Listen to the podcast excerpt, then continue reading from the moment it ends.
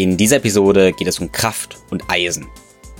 Eine Essenz unseres Lebens ist, dass wir eigentlich täglich gegen die Schwerkraft kämpfen oder eben damit spielen. Im Kraft-3-Kampf beschweren wir uns zusätzlich mit Eisen, um zu drücken, zu ziehen und zu beugen. Ein schweres Training kann für ein leichtes Leben sorgen. Denn wer gegen schwere Lasten im Training kämpft, für den sind die Lasten im Alltag ein Kinderspiel. In dieser Episode habe ich Alexander Pürzel zu Gast. Alex beschäftigt sich seit über 20 Jahren mit Kniebeugen, Kreuzheben und Bankdrücken. Und auch nach 20 Jahren lernt er jeden Tag was Neues dazu und schreibt sogar aktuell seine PhD-Thesis darüber mit der Erkenntnis, dass wir eigentlich noch gar nicht so viel wissen. Auch wenn du bis jetzt noch keine Leidenschaft für Eisen hast, dann kannst du ja ganz, ganz viel lernen. Weil ich spreche mit Alex auch drüber, was wir vom Kraft-3-Kampf für unsere Gesundheit, Fitness und dein Training lernen können. Auch wenn du eben kein Leistungssportler bist.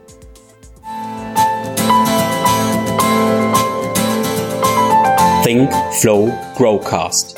Ich bin Tim Böttner. Begleite mich auf einer Reise zu einem ganzheitlichen Verständnis von Bewegung, Gesundheit, Fitness und einem guten Leben. Werde der Experte für deinen Körper und Geist mit Wissenschaft, Biohacking und Leidenschaft, kombiniert mit der Weisheit unserer Vorfahren und der Natur. Ein Podcast mit Tiefgang.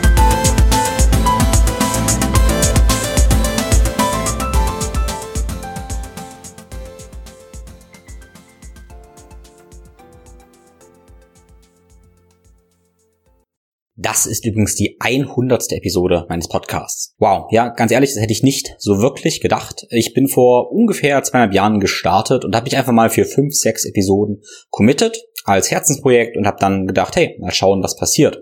Ja, und jetzt sind wir bei Episode 100 und ich habe nicht vor zu stoppen. Wenn du den Podcast schon länger folgst, dann merkst du, dass das auch ein Projekt ist, was im Wandel ist, wie alles im Leben. Und das ist wunderschön so. Ich habe eine Weile überlegt, welche Episode ich als eine Episode wähle und habe mich dann eben für die Episode mit Kraft-3-Kampf entschieden. Ja, warum? Weil letztendlich Eisen und Kraft-3-Kampf eine ganz, ganz, ganz alte Liebe für mich ist und auch so das erste, was ich wirklich systematisch getan habe, um irgendwie so Körper zu erforschen. Während ich Kraft-3-Kampf gemacht habe, habe ich eben gemerkt, ja, wenn ich da immer stärker werden möchte, dann muss ich mich nicht nur mit Sportwissenschaft beschäftigen, sondern eben auch mit Schlaf, Regeneration, mit Emotionen, mit meinem Darm und allem, was irgendwie dazugehört. Irgendwie war Kraft-3-Kampf so mein Einstieg in das ganze Thema, ja, holistische Gesundheit.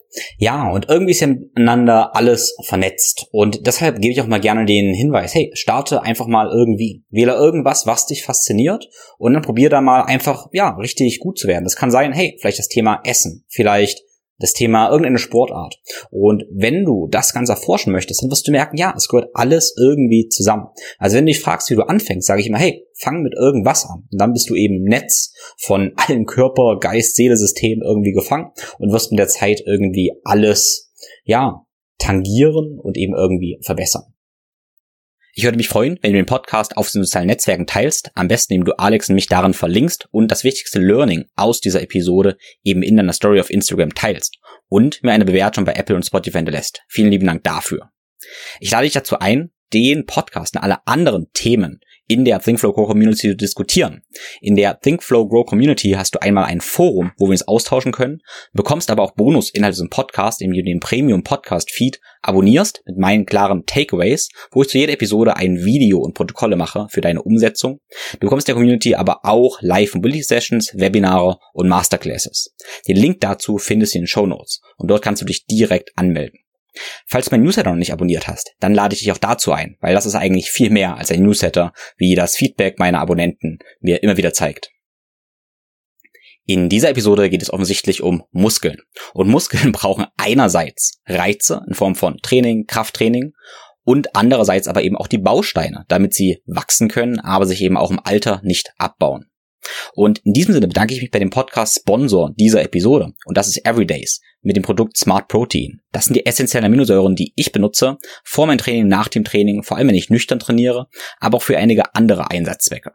10 bis 20 Gramm essentielle Aminosäuren haben für mich den Vorteil, dass sie einerseits den Muskelkatabolismus beschränken, andererseits auch den Muskelanabolismus anregen, ohne eben meine Verdauung zu belasten und mein gesamtes System zu belasten. Ich kenne einige Klienten, die eben Proteinshakes nicht vertragen, aber mit ERAs super gute Erfahrungen haben. Ich nutze die essentiellen Aminosäuren auch für die Regeneration von Verletzungen, für mein Immunsystem und wie gesagt vor und nach dem Training. Die reinen und kristallinen essentiellen Aminosäuren von Everydays haben eben keinen Mist, der mein Darm irgendwie schaden würde. Keine Bindemittel, keine Süßstoffe, es sind einfach reine kristallinen Tabletten, die man super leicht mitnehmen kann. Wenn du auf everydays.de mit dem Code ThinkLogo15 alles klein und zusammen bestellst, unterstützt du also einerseits deinen Körper, ein Unternehmen aus Berlin und mein Podcast. Damit wird es mir möglich, dass du jede Woche einen neuen kostenfreien Podcast von mir bekommst. Schau dich gerne auf der Seite auch mal um und schau dir die anderen Produkte an, wie das großartige Live oder das Protect. So, nun, ohne viel weitere Worte. Let's go. Ja, wir haben heute ein Herzensthema von mir. Ähm, ich habe ja eine Liebe zum Eisen. Das wissen vielleicht viele nicht, weil ich viel über ganzheitliche Gesundheit und sowas rede, was auch ein bisschen weich klingt, aber äh, ich liebe Powerlifting, ich liebe schweres Eisen, da komme ich her, das ist nach wie vor meine Leidenschaft. Und ähm, da bin ich heute super, super glücklich, jemanden begrüßen zu dürfen, der da wirklich ein Koryphäe ist. Ich habe das alles aufgeschrieben, was er alles gemacht hat. Man könnte sagen, Weltmeister, ist Autor, hat unglaublich viele top Da kann ich aufhören. Es ist so unendlich viel an Fortbildung, Wissen, Walk the Talk ähm, und so weiter, was er, was er macht, was er verkörpert. Man könnte sagen, er ist einfach ein krasser Typ. In diesem Sinne erstmal herzlich willkommen, Alex. Es ist Wahnsinn. Du bist, du bist der, ich sag mal, der totale Nerd, der totale Freak da. Wahnsinn. Ich habe riesen Respekt und alles, was du machst, sind drei Sachen. Bankdrücken, Kniebeugen und Kreuzheben. Warum? Was bringt deine Augen zum Leuchten, die drei profanen Sachen seit über 20 Jahren zu machen? Also äh, hallo mal und vielen Dank, dass ich bei deinem Podcast sein darf. Das ehrt mich sehr, das freut mich auch sehr. Und ich muss die, ich muss die ganz leicht korrigieren. Ich, ich habe nur eine Europameisterschaftsmedaille im Kreuzheben. Weltmeisterschaftsmedaille habe ich leider keine. Also eigentlich habe ich zwei Europameisterschaftsmedaillen, aber Weltmeister hat es leider, ähm, oder irgendwas an Einzelmedaille hat es leider nie gereicht. Ich war zwar dreimal bei der WM und habe da teilgenommen, aber leider konnte ich keinen Stockerplatz erreichen. Ähm, ist aber nicht so schlimm. Also die Erfahrung, die ich dort gemacht habe, war schon einmalig. Aber entschuldigen, dass ich jetzt von der Frage leicht ablenke. Ähm, das, ich muss da ehrlich sagen, Tim, ich, ich weiß es nicht. Ich glaube, dass es das Coole daran ist, dass es eigentlich viel mehr als nur diese drei Übungen sind, die das Ganze interessant machen ähm, ob das jetzt in der Trainingsplanung oder in der Betrachtung von unterschiedlichen Übungen ist, es, es, es bleibt derartig auf. Äh, es wird es ist so interessant in, in anderen Wissenschaftsbereichen, die in eben nur drei Übungen einspielen, dass man, ja, ich würde nicht nur sagen, nicht, nicht genug bekommen kann, dass es eigentlich fast schon zu viel ist um das alles betrachten zu können, das, das alles analysieren zu können, das, äh, das alles wahrnehmen zu können und aus den vielen Facetten mehr oder weniger ja, Wissen zu, zu schöpfen und das weitergeben zu können. Also das Interessante am, am Kraft-3-Kampf ist einfach, dass es nicht eben nicht nur ähm, Physiologie ist, es ist nicht nur Trainingswissenschaft, es ist nicht nur Biomechanik. Es kommen alle Betrachtungsweisen mit sozioökonomischen Hintergründen dazu und ähm, mit aktuellen, ja, wie, man, man kann fast sagen, medienkritischen Hintergründen. Und äh, es wird eigentlich nie langweilig. Das ist das Schöne in dem Ganzen. Das klingt schon super, super spannend. Ich habe eine, eine Agenda mit erstmal eigentlich Fragen, aber das, was du jetzt gesagt hast, das, das catcht mich schon total.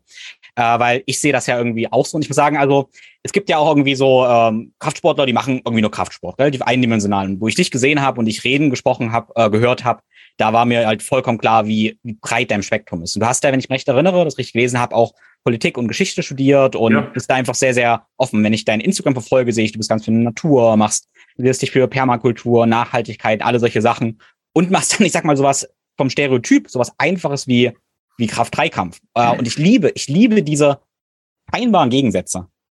Oh, es ist interessant, dass du das ansprichst, Tim, weil ich glaube, du siehst es genauso, muss ich ehrlich sagen. Ähm, also ich, ich habe auf jeden Fall einen Eindruck, äh, Kraftsport oder generell sportliche Leistung, ich glaube, ob das Kraft-3-Kampf ist, ob das Fußball ist, ob das ähm, der Langstreckenlauf ist, völlig egal. Im Endeffekt ist natürlich eine, eine Art und Weise der Tätigkeit, wo es darum geht, in gewissen Bereichen, zumindest im Wettkampfsport, Leistungen zu erbringen und sich besser als andere zu positionieren. Und dieses Gegensatzpaar auf der einen Seite dieses Leistung, sich selbst überwinden, sich zu etwas zwingen und vielleicht besser sein als andere, sie aus etwas Höheres positionieren, was ja gedanklich ein Riesenproblem ist, wenn man so drüber nachdenkt.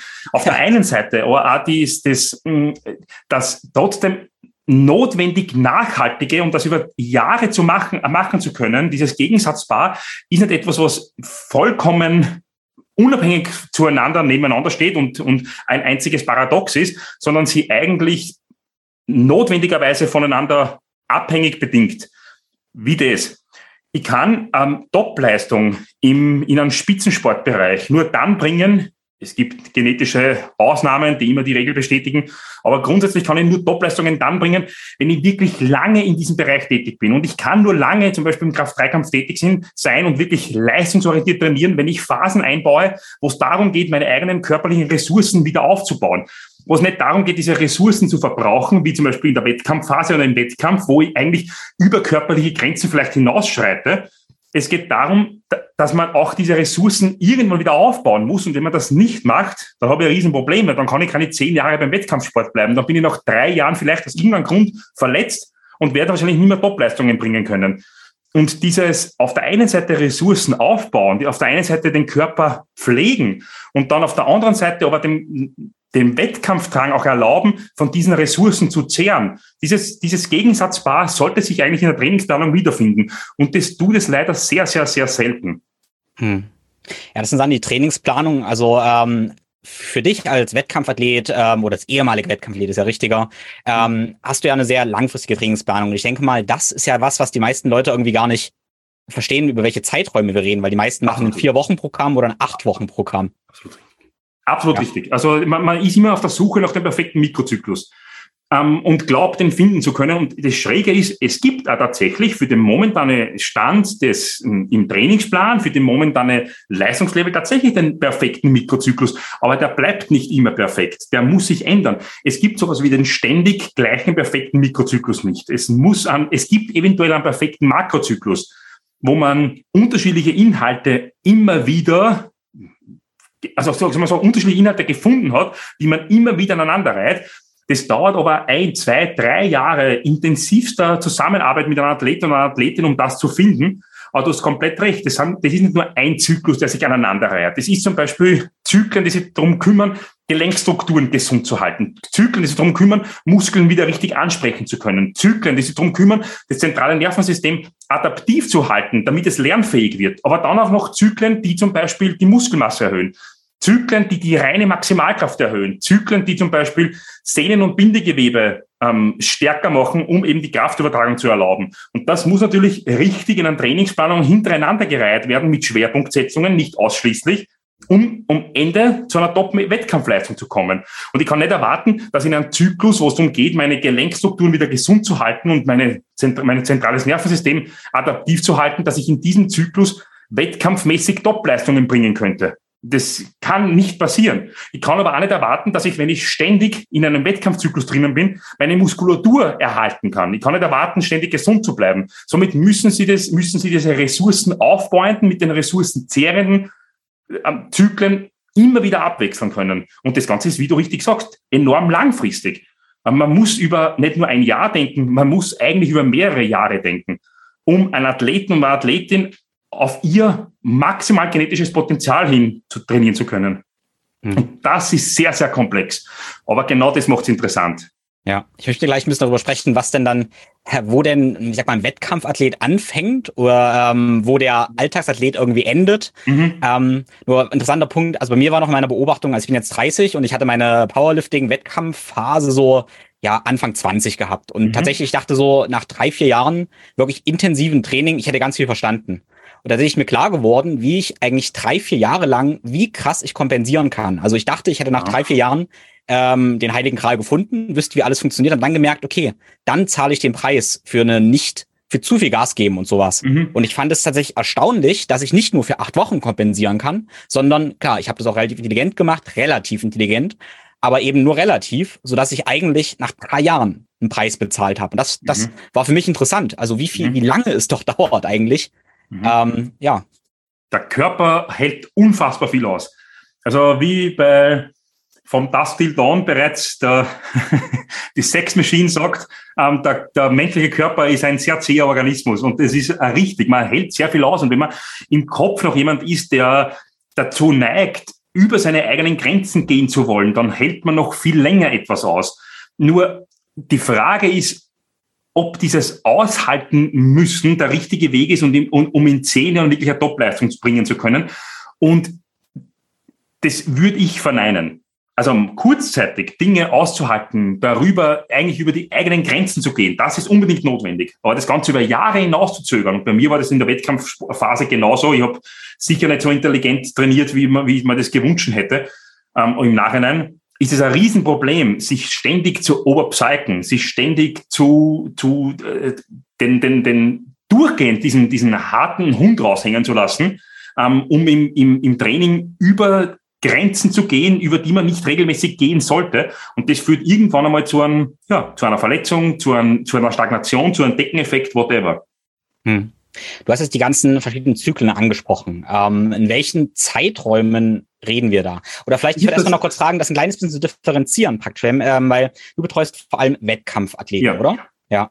Und das interessiert mich aber so, weil die meisten meiner Hörer sind wahrscheinlich keine Powerlifting-Wettkampfathleten, sondern sind aber, ich sag mal, Fitnesssportler, ich bin komisch, aber äh, ich denke, die meisten, wie ich auch, ich mache jetzt keine Wettkämpfe mehr, aber mhm. ich habe diesen Anspruch an mich, mhm. trotzdem immer besser zu werden. Also ich Absolut. bin irgendwie so ein bisschen Wettkampfathlet für mich einfach nur. So, weißt du? Ja. Also Wettkampfathlet ist dann eine Person, wenn, wenn er oder sie Wettkämpfe macht. Das hat nichts mit Leistungslevel zu tun. Null. Das hat nichts mit, mit ähm, der Mensch wird bezahlt dafür, das Ähnliches zu tun, mit Profi, Amateur oder sonstigem. Das ist einfach nur eine Person, die Wettkämpfe macht. Die kann drei Monate trainieren, die kann 30 Jahre trainieren. Ähm, dann muss man unterscheiden zwischen einem, einem leistungsorientierten Sportler oder einen, manche sagen hochleistungsorientierten, völlig egal, was man jetzt sagt, und jemanden, der eigentlich ähm, aus Gesundheitsgründen trainiert, dem die Leistung auf der Handel relativ egal ist. Und die meisten deiner Hörer wahrscheinlich und du selbst, die seid genauso wie ich momentan ähm, Leistungssportler. Punkt. Die meisten sind Amateurleistungssportler, weil wir kein Geld dafür bekommen. Und das heißt nicht, dass wir weniger tun müssen wie ein Profisportler. Das heißt nicht, dass wir ähm, weniger Intention, weniger, weniger Inbrunst in den Sport legen. Ja. Es bedeutet einfach nur, dass wir, dass wir für unsere Tun nichts bezahlt bekommen und dass wir momentan keine Wettkämpfe machen. Fertig, das war's. Das heißt, der, der, das, was ich jetzt zum Beispiel in Zyklen dann anführen werde, das kann für einen, für einen Wettkampfsportler gelten, aber eben auch für einen Leistungssportler, denn wir wollen ja unsere Leistung erhöhen. Und ob wir uns selbst einen Wettkampfzeitpunkt vorgeben, der heute halt in irgendeiner Episode dann durch einen Maximalkrafttest vonstatten geht oder dass wir einen Wettkampf besuchen, das ist eigentlich ziemlich, ziemlich sekundär. Ja. Ja. ja. Genau, und dann zu den Zyklen praktisch. Ja. Was wäre da so deine, deine Empfehlung oder deine Ideen? Das ist sehr, sehr interessant. Es kommt immer davon, in, bei welchen, wo befindet sich der Athlet gerade.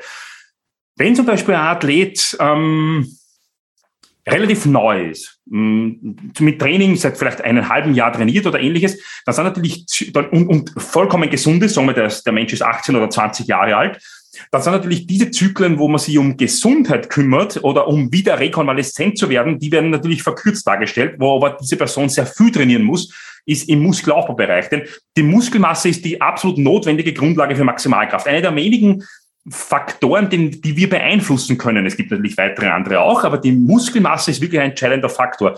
Und wenn eine Person es ein halbes Jahr oder ein Jahr trainiert, dann ist da noch unfassbar viel Potenzial. Das heißt, die Zyklen, wo es um, wo es um Muskelmasse geht, die werden Überhand gewinnen. Wenn man das prozentuell sagen würde, das wird ungefähr zwei Drittel einer, einer Planung ausmachen über einen gewissen Zeitpunkt, wo der, das Hauptziel der Muskelaufbau ist. Das bedeutet nicht, dass ich mich nicht um die Mainlifts kümmere. Das heißt nicht, dass ich auch mit mit, mit, mit maximalkraftorientierten Lasten arbeite, aber von der Schwerpunktsetzung rücken die in den Hintergrund. Die werden vielleicht mit fünf, sechs Sätzen pro Woche mittrainiert, vielleicht sogar noch weniger. Und das, der Hauptteil der Sätze pro Muskelgruppe, sagen wir 20 Sätze pro Muskelgruppe, werden primär im Muskelaufbaubereich trainiert werden. Wenn jetzt natürlich einer sehr, sehr austrainiert ist, also wirklich schon seit zehn Jahren im Kraft-3-Kampf tätig ist, ähm, dementsprechend Muskelmasse aufgebaut hat, dann sind natürlich die Zyklen wichtiger, die direkt die Maximalkraft erhöhen und natürlich auch die Zyklen, die die Person gesund halten oder wieder gesund werden lassen. Das heißt, es ist immer individuell unterschiedlich, welchen, welchen Zyklusinhalt ich prozentual im großen Makrozyklus länger gestalte. Je weniger gut austrainiert, desto mehr wird die Muskelmasse im Vordergrund stehen. Je mehr Verletzungen sich eventuell angehäuft haben, desto mehr die sogenannte Adaptiveness-Phase, wo man sich halt dann langsam ähm, wieder rekonvaleszent in einem gewissen Bereich trainiert. Und wenn das beides passt, dann ist die, das sind, dann sind die typischen Maximalkraftphasen, die man eigentlich überall kennt, die, die den Hauptteil des Trainingsplans ausmachen können. Mhm. Ja, spannend. Ich höre jetzt schon, oder das kriege ich zumindest oft gesagt, ähm, und du hörst es wahrscheinlich, denke ich mal, auch von vielen, ich sag mal, Gesundheitssportlern, ich will ja nur gesund sein, ich will ja nur lange leben, also muss ich nicht schwer trainieren. Also Kraft ist für mich nicht so wichtig, Muskelmasse ist für mich auch nicht so wichtig, ich will ja nur gesund sein.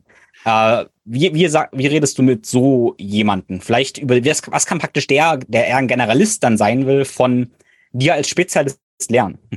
Also das ist einmal ein sehr schönes Ziel, muss man sagen. Also gesund lang zu leben ist ein tolles Ziel. Also das ist ja vielleicht, vielleicht ist das höchste Ziel überhaupt, weil wenn man lang lebt und gesund ist, dann kann man wahrscheinlich viel Positives in die Gesellschaft bringen. Ähm, ansonsten funktioniert das nicht. Keiner, der krank ist, hat viel Positivität heraus und sehr, sehr wenige Leute. Nur ähm, wenn man gesund ist, ist das natürlich toll. Also das Ziel ist einmal top.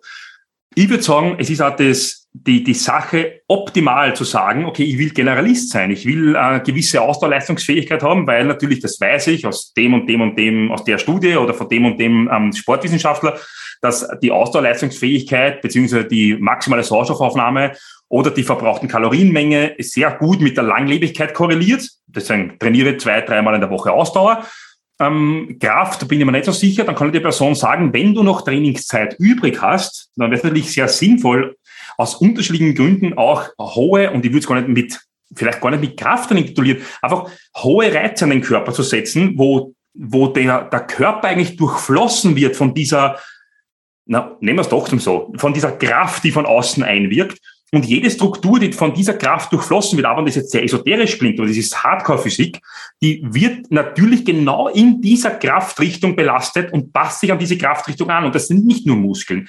Das sind vor allem Knochen, das sind vor allem fasziale Strukturen. Und wenn die stärker werden, dann kann ich natürlich die höheren Belastungen, die auf mich einwirken, längeren Zeit Widerstand leisten. Und das ist vor allem im Alter wichtig. Denn was ich jetzt an Knochenmasse aufbaue, was ich jetzt an Sehnenmaterialstärke, an Zugfestigkeit aufbaue, da, davon profitiere ich tatsächlich noch im Alter. Und wir alle wissen, dass Osteoporose wahrscheinlich in Europa einer der Osteo, ähm, äh, orthopädisch beeinträchtigendsten Krankheiten ist, es überhaupt gibt. Und die ist fast zu 100 Prozent durch Kraftreize, die auf mich einwirken, regulierbar. Fast zu 100 Prozent. Das muss man sich vorstellen. Das bedeutet, ich würde mal Milliarden von Euro sparen, europaweit gesehen, wenn ich nur Osteoporose bekämpfen könnte. Und es gibt eine, es gibt eine einzige, und ich, ich mag diese kriegerische Sprache nicht, ich sage jetzt trotzdem, Waffe gegen Osteoporose. Und das ist schwere Lasten an den Körper setzen. Das erreiche ich eben nur durch Krafttraining. Und wenn du jetzt sagst, die sind Muskeln egal und die muskuläre Ausprägung, okay, das ist super, aber wenn es egal ist, dann dürfen sie auch wachsen, weil die wachsen mit dem, mit diesem, mit diesem ähm, äh, hohen Lasten mit. Das ist eine Begleiterscheinung. Eigentlich sind die Knochen die und die Bänder die, die vielleicht für dich wichtig sind. Die Muskulatur prägt sich halt trotzdem mit aus. Und mhm. wenn es egal ist, na, dann ist ja egal. Ja, finde ich wunderschön. Also ich äh, habe es immer sehr genossen, wie du kurz gesagt hast, das klingt jetzt ein bisschen esoterisch, ist aber ähm, Hardcore-Physik, äh, weil ich habe das Gefühl, ich kämpfe auch mal so ein bisschen damit, oder nicht, ich kämpfe nicht damit, aber ich probiere mal zu vermitteln, wie tatsächlich ganz viele, jetzt man redet von Energiefluss, von Qi in irgendwelchen traditionellen, fernöstlichen Traditionen mhm. und kann das aber mittlerweile vieles neurobiologisch begründen oder physikalisch, biomechanisch begründen. Eigentlich reden wir alle über das Gleiche. Das ist so interessant. Super, dann, e-, extrem verbindend. Ja, absolut. Das, und das ist super cool. Ja. Ja. ja, und das, was du gesagt hast, ich möchte das halt nochmal irgendwie für alle Hörer eben auch betonen, weil ich denke so, wenn wir irgendwann älter werden, äh, dann zwingt uns irgendwann die Schwerkraft zum Boden. Okay, also irgendwann sterben wir, wir können irgendwann ja. nicht mehr aufstehen. Das Problem. Wir fallen, ja. können nicht mehr aufstehen ähm, und kommen nicht aus dem Bett. Und je mhm. mehr wir jetzt gegen die Schwerkraft kämpfen, desto besser wird uns später gehen. Ja. Und Muskelmasse und Knochenmasse ist das, woran wir oft sterben, wenn nicht andere Krankheiten natürlich kommen. Du hast komplett recht. Also die Schwerkraft ist ja was Geiles, wirklich. Also was Cooleres, was Cooleres als das gibt's eigentlich gar nicht. So, äh, solange wir nicht die Möglichkeit haben, uns in, ähm, ähm, in ein computerneuronales Netzwerk hochzuladen, ähm, ist die Schwerkraft etwas, was uns helfen wird, diesen, das, was da drinnen ist, sicher zu verwahren und möglichst lange durch die Welt zu tragen, wenn wir eben lernen, das, was uns die Schwerkraft bietet, dem Widerstand zu leisten. Und das ist etwas, was, was sehr Positives ist in meinen Augen. Hm. Ja. Ja, wir reden ja eigentlich über Kraft-3-Kampf. Und da haben wir ja nun, ähm, wir haben äh, Kniebeugen, Kreuzheben und Bankdrücken. Und mhm. ähm, ich persönlich äh, habe halt auch so einen funktionellen Trainings-Background und dann würde mal jeder merken, okay, ja, Kreuzheben, klar, ich hebe was vom Boden auf, äh, Kniebeugen, ja, ich hocke mich halt hin und stehe wieder auf. Und dann ist Bankdrücken. Denkt man oft so, okay, ja, warum, warum Bankdrücken? Na, ich, ich, sag mal ehrlich, es ist ein, ein Kreuz, komplett recht. Ich, ich stimme dir zu 100 Prozent zu. Kreuzheben ist eine Tätigkeit, etwas vom Boden aufzuheben, okay, das machen wir jeden Tag. Und wenn nur das eigene Körpergewicht nach dem Schuhband zumachen ist. Kniebeugen, da wird schon knifflig, weil die Bewegung an sich ist sinnvoll, aber sie da hinten 300 Kilo raufzulegen, in die Hocke zu gehen, einmal und wieder aufzustehen und zu versuchen, nicht zu sterben, da wird's mit der mit der Erklärung für Funktion für den alltäglichen Gebrauch schon problematisch. Ähm, bei Bankdrücken fischt man sehr tief im Erklärungspool und findet nicht immer Antwort, denn sie eine Stange mit drei oder mit 29 Millimeter Durchmesser über den Hals heben zu lassen, die zur Brust abzusenken, wieder wegzudrücken und das vielleicht am möglichst geringen Weg. Und für diese drei Versuche, die man hat, es gibt ja Bankdrücken eigene Bewerbe auch, wo es nur um Bankdrücken geht, vielleicht um den halben Globus zu fliegen, damit man drei Versuche macht und dann wieder rückzufliegen, da wird es interessant bei der Erklärung. Und das ist völlig richtig, wenn man diese Sportart als direkte, von der Bewegung her, direkte Vorbereitung für eine alltägliche Bewegung sieht, findet man keine Erklärung. Wenn man sie aber so sieht, dass, wie gesagt, Strukturen durchflossen werden von eben Kraft, die sich dann anpassen an die äußere Kraft und dann im Alltag verwendet werden können, vermehrt verwendet werden können, stärker verwendet werden können, länger verwendet werden können, dann macht es sehr wohl sehr viel Sinn. Ich möchte aber auch sagen, wenn ich kein Kraft-3-Kämpfer bin, Bankdrücken ist eine Bewegung, die man absolut weglassen kann. Stattdessen erschwerte, also stattdessen beladene äh, Liegestütze zu machen oder Schulterdrücken oder Kurzhantelbankdrücken oder eben viele andere Übungen zu machen, würde auf jeden Fall mehr Sinn machen, keine Frage. Aber mhm. Bankdrücken ist eine Wettkampfübung. Es ist genauso eine Wettkampfübung wie eben Kugelstoßen. Der Kugelstoß im Alltag wird auch wahrscheinlich sehr wenig Relevanz haben. Oder der Speerwurf. Vielleicht, früher war vielleicht das anders, aber heute werden wir mit Speeren relativ wenig werfen. Okay, wahrscheinlich kommen wir dann sofort ins Gefängnis. So unfunktioneller geht's eigentlich gar nicht. Also, wenn du einmal mit einem Speer wirfst im Alltag draußen auf der Straße, wirst du wahrscheinlich eingesperrt. Das ist, weil du ein unfunktioneller Mensch bist für die Gesellschaft. Somit ist es natürlich auch eine, eine, eine für, für den Alltag unbrauchbare Sportart. Aber das Training dorthin, die Vorbereitung dorthin, bereitet mir auf sehr viele Belastungen vor, die mir, mir auch in dem Alltag entgegenstehen. Und das ist natürlich ein Riesenvorteil. Hm. Ja, das Überkopfdrücken ist angesprochen. Ähm, also mir scheint meine Überkopfdrücken manchmal ein bisschen dann, ähm, das Wort funktioneller mag ich auch nicht, aber ich denke, viele verstehen, was ich damit meine, als eben Bankdrücken. Ähm, also wenn du jetzt zum Beispiel drei Lifts, wir sagen einfach mal drei Lifts aussuchen könntest äh, für ja, ich sag mal, einen, einen Alltagsathleten. Was, was wäre das? Wäre Überkopfdrücken vielleicht dabei? Wenn nein, warum nicht? Ja, sehr, sehr, sehr, sehr schwierig, auf drei zu reduzieren, weil das wirklich die einzige Vorgabe ist, die ich habe. Ja. Dann würde ich sagen, Ausfallschritte, Klimmzüge und irgendeine Schulterdrückvariation. Mhm. Ob das jetzt einarmig ist oder beidarmig, völlig egal. Mit Kurz- ja. und mit Langhantel, wurscht. Ähm, warum das? Der, der, erstens einmal der Ausfallschritt oder die Ausfallschritt Kniebeuge ist für wahrscheinlich sinnvoller ähm, für viele Tätigkeiten des Alltages, weil ich eben kurzzeitig einbeinig oder zumindest semi-unilateral arbeiten muss. Ähm, das trainiert einige Systeme im Körper anders als die reine Kniebeuge. Das macht mal sehr unheimlich viel Sinn. Das, das das nächste Klimmzüge, also wenn es ums Überleben geht, ist wahrscheinlich Klimmzüge einer der wichtigsten Dinge überhaupt, weil wenn ich irgendwo runterfahre und mir wird ein Seil zugeworfen, dann sollte ich raufklettern können. da hilft mir Klimmzüge. Ja, Seilklettern wäre noch besser. Allerdings die Vorbereitung für Seilklettern ist Klimmzüge und das passt ganz gut. Und Schulterdrücken ist meiner Meinung nach eine Übung, die top ist, weil sie hat wahrscheinlich den den längsten Lastableitungsweg aller Übungen, weil du hast wirklich die Lasteinleitung hier in der Hand und die Lastableitung unten auf der Fußsohle. Und somit muss, ist jede körperliche Struktur, vielleicht wird die nicht trainiert, aber sie ist zumindest im Kraftfluss und muss lernen, Lasten ableiten zu können. Und das ist bei Schulterdrücken optimal. Des Weiteren wird der sogenannte scapulohumerale Rhythmus wunderbar trainiert. Dieses Zusammenspiel zwischen Oberarmbewegung und Schulterblattbewegung, was ich beim Bankdrücken eigentlich tunlichst vermeiden sollte, obwohl es was sehr, sehr Natürliches und Wichtiges ist. Und das kann ich beim Schulterdrücken wunderbar machen. Und also dieses typische, ich hebe das Schulterblatt mit, wenn ich nach oben drücke, das ist unheimlich wichtig und das wird beim Schulterdrücken wunderbar trainiert. das nächste ist dadurch, durch diese Elevation, trainiere ich natürlich auch wunderbar meinen Trapezius pars descendens. Was ist das? Das ist der Nacken hier. Und wenn es einen, einen Muskel gibt oder einen der Muskeln, die man diese vulnerable Region hier schützt, ist der nicht ganz unwichtig, sagen wir so. Das bedeutet, diese drei Übungen, wenn ich mich auf drei reduzieren würde, würde ich eigentlich einbauen. Ja, da ist keine einzige Kraft-Dreikampfübung dabei. Aber es, ist ja, es geht ja nicht um, den, um, um, um die Wettkampffähigkeit dieser Übungen.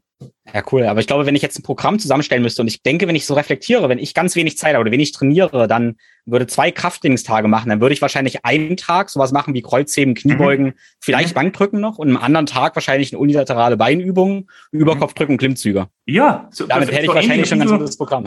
Bisschen so 5x5 oder Texas-Methode, Starting Strengths in die Richtung, nur, man darf das mal vor Mark Ritter gar nicht sagen, nur ein bisschen unilateral einbauen. Wäre super optimal, ja, absolut. Ja.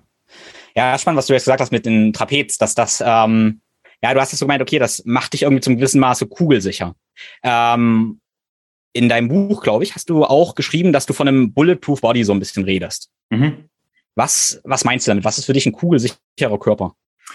Also je, ein, ein, ein Körper, der sehr viele Ressourcen hat. Ein Körper, der sich in Phasen, wo er wo er benötigt wird, sagen wir so, in Phasen, wo er, wo er handeln muss, in Phasen, wo er nicht genügend Regeneration bekommt, in Phasen, wo er Leistung erbringen muss, trotzdem die Ressourcen hat, dass ihn diese Phasen nicht aus dem Gleichgewicht bringen. Also ein, ein, ein, ein unbreakable Body oder ein kugelsicherer Körper ist, ist etwas oder eine kugelsichere Person ist eine, die einfach für ihr Leben genügend Ressourcen aufgebaut hat, um die Rollen, die sie vielleicht im Leben spielen will, spielen will, ähm, oder noch in Zukunft spielen wird, dass sie die eigentlich ohne Probleme auch spielen kann. Und das ist ein, das ist ein kugelsicherer Körper. Und das ist natürlich von Person zu Person vollkommen unterschiedlich. Aber eine gewisse Grundlage an Ausdauerleistungsfähigkeit, eine gewisse Grundlage an Kraftleistungsfähigkeit, eine gewisse Grundlage an Schnelligkeit und an Beweglichkeit und natürlich an koordinativen Fähigkeiten sind absolut wichtig. Mhm. Und wenn ich das habe und wenn ich genügend Ressourcen habe und wenn ich sage, okay, ich habe genügend Ressourcen, dass ich mit meinem Kind Basketball spiele, genügend Ressourcen, dass ich mal drei Wochen nichts tue. Ich habe genügend Ressourcen, dass ich tatsächlich mir ähm, etwas gebrochen habe und trotzdem möglichst schnell wieder rekonvaleszent bin. Ähm, ich habe genügend Ressourcen, dass obwohl ich vielleicht einen Bandscheibenvorfall habe oder hatte, ich trotzdem mein, meinen Alltag leben kann. Ähm, das darf man nicht vergessen, weil wenn du dir vorstellst, wenn eine Person 200 Kilo Kreuz hebt und durch eine Verletzung hat sie auf einmal nur mehr 50 Prozent ihres Potenzials, dann ist sie überlebensfähig. Die Person kann 100 Kilo heben oder 90 oder was auch immer. Hey, das ist vollkommen arbeitsfähig, das ist vollkommen lebensfähig, vollkommen freizeitfähig. Wenn eine Person allerdings nur 80 Kilo oder 70 Kilo Kreuz heben kann und diese Rückenverletzung hat, die sie 50 Prozent einschränkt, hey, mit 35 Kilo, dann wird schon schwierig, dass man den, durch den Alltag kommt. Die hat zu wenig Ressourcen aufgebaut. Und das ist natürlich ein Riesenproblem. Ja, man muss, man muss Ressourcen aufbauen. Das wäre eine, das wäre eigentlich die richtige, die richtige Message an Leute, die eine, einen kugelsicheren Körper haben wollen. Und dann natürlich kugelsicher nicht im Sinne von, ähm, ich bin in irgendeinem Krieg besser, weil das ist reine Glückssache, sondern kugelsicher im Sinne von, ich habe alles das gemacht, was ich fähig bin zu tun, um eben meine Rollen spielen zu können. Ja.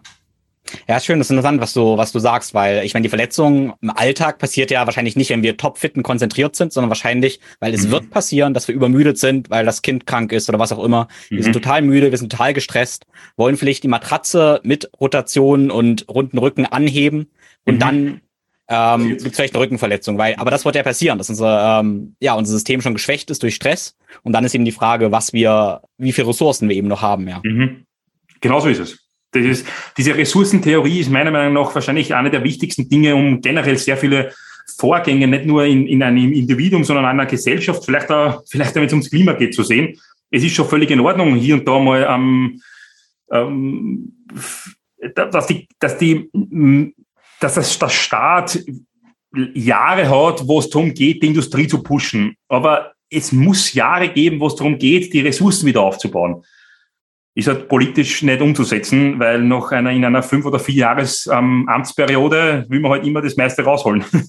Es ist ja. relativ unsexy, Ressourcen aufbauen zu müssen. So ist es ja im Training auch. Es ist super geil, wenn man ein PR auf Instagram posten kann. Das ist super cool, ja. Aber wenn man ähm, mit dem Körpergewicht Step-Ups ausführt, konzentriert und bei jedem wackelt und zehn Wiederholungen macht, das ist nicht unbedingt etwas, was sexy ist, was ich auf Instagram stellen kann. Und diese, diese Ressourcen aufbauen, ist aber genau das, was getan werden muss. Ja, das ist super interessant, wie wir da wieder die Brücke haben zwischen äh, Gesellschaft, Politik äh, und eben unseren eigenen Körper. Letztendlich, weil im, äh, ja, im, Sport ist es ja die Erfahrung von vielen Menschen sicherlich, äh, dass man äh, das vielleicht eigentlich weiß, ich sollte mal wieder Ressourcen aufbauen, aber dann kommt irgendwann, ich nenne es mal den Pain Teacher, der sagt mir halt, wenn ich Ressourcen aufbauen mhm. soll, wenn es eben zu spät ist in der Regel. Und das sehen wir gesellschaftlich, das sehen wir persönlich. Ja, das ist genauso ist es. Also du brauchst einen Coach. Ja. Ähm, gesellschaftlich wäre der Coach halt die Politik, nur da, ist, da, da redet der Coach halt dem Athleten nach dem Mund und das darf nicht passieren. Ich muss nicht unhöflich sein, aber ich muss schon Athleten klipp und klar sagen oder einer Athletin, wie es ausschaut und was zu tun ist. Und was meine Expertise sagt, was zu tun ist. Auch wenn das momentan etwas ist, was nicht das ist, was du tun willst. Ich weiß, du willst Muskeln aufbauen. Ich weiß, du willst unbedingt einen, den größeren Bizeps haben. Ich weiß, du willst eine größere Kniebeugenleistung haben, aber du musst momentan einfach das dreifache Volumen an weil hinten links von dir das Glute Lab steht, das Buch, das dreifache Volumen an Gesäßmuskelübungen machen, einbeinig in Glute Bridges oder keine Ahnung was. Ja, das ist nicht sexy, tut mir leid, aber du brauchst es momentan. Ja. Ja, ja das, ist, das ist super spannend, weil äh, das Buch gesagt und ich habe dein Buch hier auch neben mir liegen und du machst ja ganz viele biomechanische Analysen auch, wo wir letztendlich sehen, okay, da habe ich schon leicht Knie, die in leichten Valgostellungen gehen. Also ich habe schon biomechanische Probleme ein bisschen. Und ähm, dann sehe, siehst du als Coach oder vielleicht ich eben auch schon, okay, das wird zu Problemen führen. Und dann ist eben das Spannende, dass das wahrscheinlich noch ein halbes Jahr gut gehen wird oder vielleicht auch ein mhm. Jahr. Aber mhm. dann sind wir halt mhm. richtig im Arsch. Absolut. Für mich ist dann manchmal so die Frage, ähm, also die praktische Frage, theoretisch ist das klar, aber praktisch, ähm, brauchen wir wirklich einen Coach oder können wir das eben selber merken? Also, ja, weißt du? Ja. Es gibt Leute, die können es merken und die schaffen das auch. Das sind, das sind Typen wie, es sind sehr rational denkende Personen. Ähm, ich, ich, ich war dessen nicht fähig. Also ich hätte, ich hätte es gesehen, hätte jedem anders gesagt, ähm, aber selbst war ich nicht fähig, das im Training umzusetzen.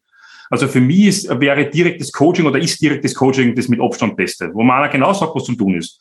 Ähm, für andere, wie, wie gesagt, ich kenne ähm, unser momentan amtierender österreichischer Staatsmeister, der coacht sich seit Ewigkeiten selbst, ist ein Roboter. Der schafft es.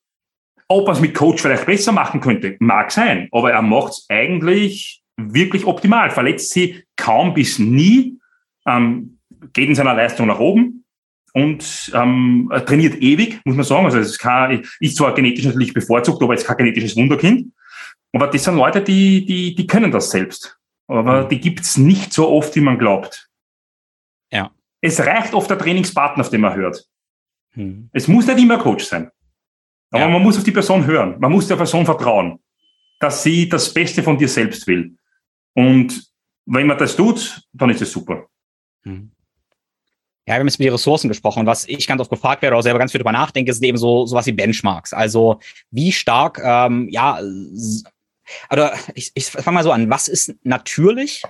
Weil viele Leute, merke ich, haben auch gar kein Gefühl, was denn eigentlich stark ist oder nicht. Dann mhm. sage ich so, ja, ich denke schon, jeder soll seinen Körper durch Knie beugen können, jeder Mann locker, eigentlich ohne so groß trainiert. Und denke, was Wahnsinn, niemals so. Ähm, was würdest du sagen für jemanden, der jetzt ein, ein, Jahr trainiert und vielleicht jemand, der jetzt dann fünf Jahre trainiert? Ähm, unterschieden dann gerne mal Mann und Frau. Was wären denn so Kraftleistung, Kraft-Dreikampf, äh, die du vielleicht auch sehen möchtest, damit jemand bulletproof praktisch ist? Es ist früher der Fall, als man glaubt. Also das, sind, das müssen gar nicht so hohe Leistungen sein. Ähm, was du zum Beispiel ansprichst, das eigene Körpergewicht oder knapp über dem eigenen Körpergewicht als Zusatzgewicht nie zu beugen, ich muss ehrlich sagen, das ist, wenn, wenn wir das schaffen, dass das die, die, der Durchschnittsstudio-Besucher oder Besucherin schafft, dann haben wir sehr viel geschafft. Wirklich sehr viel. Dann können wir weiterschauen.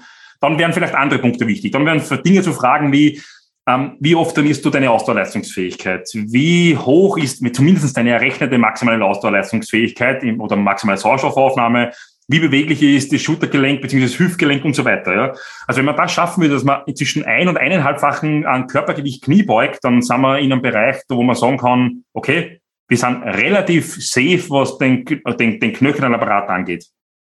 Ähm, Bankdrücken, also Schulterdrücken würde ich sagen, das, das 50 Prozent des Körpergewichts, wenn man in, wenn man schon so mit Prozentzahlen arbeitet, ist natürlich schwierig, wenn jetzt jemand wie ich 120 Kilo hat, dann sind 50 Prozent des Körpergewichts schon signifikant. Also das ist nicht irgendwas, was nichts ist. Ja. Aber so irgendwas im Bereich 50 bis 60, 70 Prozent im Körpergewicht am, am Schulter zu drücken und das Zweifache an Körpergewicht Kreuz zu heben, das würde ich jetzt aus dem Stehgreif sagen, das wären sicher Werte, die schon massiv toll wären, wenn man das mhm. erreicht. Und das ist natürlich einmal, ja, genau, so in dem Bereich. Das ist nicht unerreichbar. Das ist etwas, was wirklich durch, durch zweimal in der Woche für ein, zwei, drei Jahre Training erreichbar ist. Hm. Auch für, für Frauen oder wie machst du Unterschiede zwischen Männern und Frauen? Genau, es ist komplett das Gleiche. Hm. Also würde ich keinen Unterschied mehr machen. Null. Ähm, die, die, die in, in, der Wissenschaft zum Beispiel, die, also es gibt tatsächlich noch, ich bin gerade an der Recherche über und Kraftunterschiede Mann-Frau, die die relative Kraftsteigerung bei Frauen und Männern und die relative Muskelmassesteigerung bei Frauen und Männern von einem, von einem gewissen Status quo weg ist bei Frauen und Männern gleich. Das bedeutet, in Relation zum Körpergewicht haben durch den gleichen Trainingsplan Frauen den gleichen Zugewinn an Kraft und Muskelmasse wie Männer. Absolut gesehen logischerweise nicht. Das ist, das ist derweil noch ein Unterschied.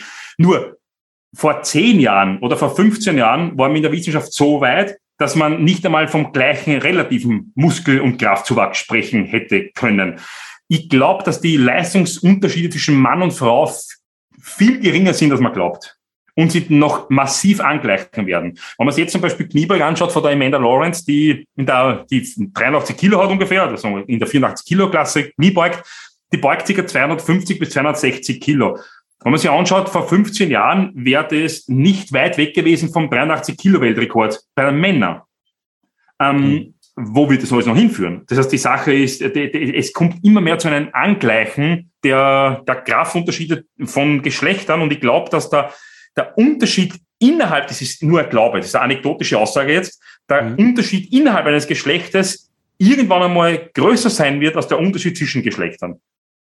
Ähm, wir sind noch nicht so weit, weil natürlich die Sample Group der Männer viel eher Kraftsport betreibt als die Sample Group der Frauen.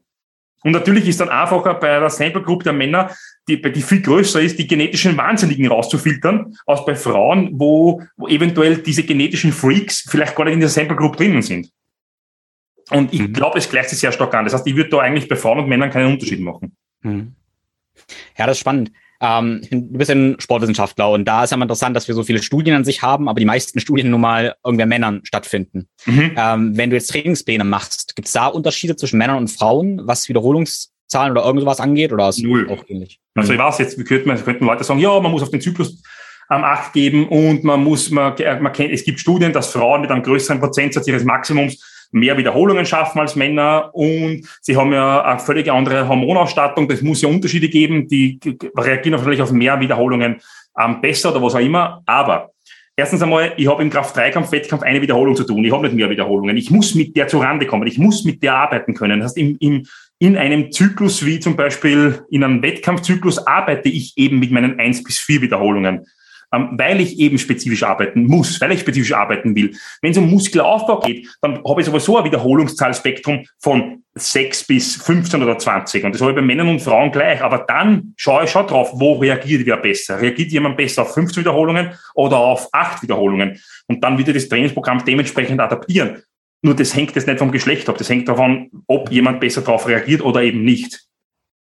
Also mhm. ihr macht da eigentlich überhaupt keinen Unterschied. Und im Zyklus nehmen wir null Unterschied. Null, also wenn es jemandem schlecht geht, geht diese Person nicht trainieren. Es ist völlig egal, ob das Bauchweh, Kopfweh, äh, Knieweh oder ähm, Uterusschmerzen sind. Ist, ist völlig egal.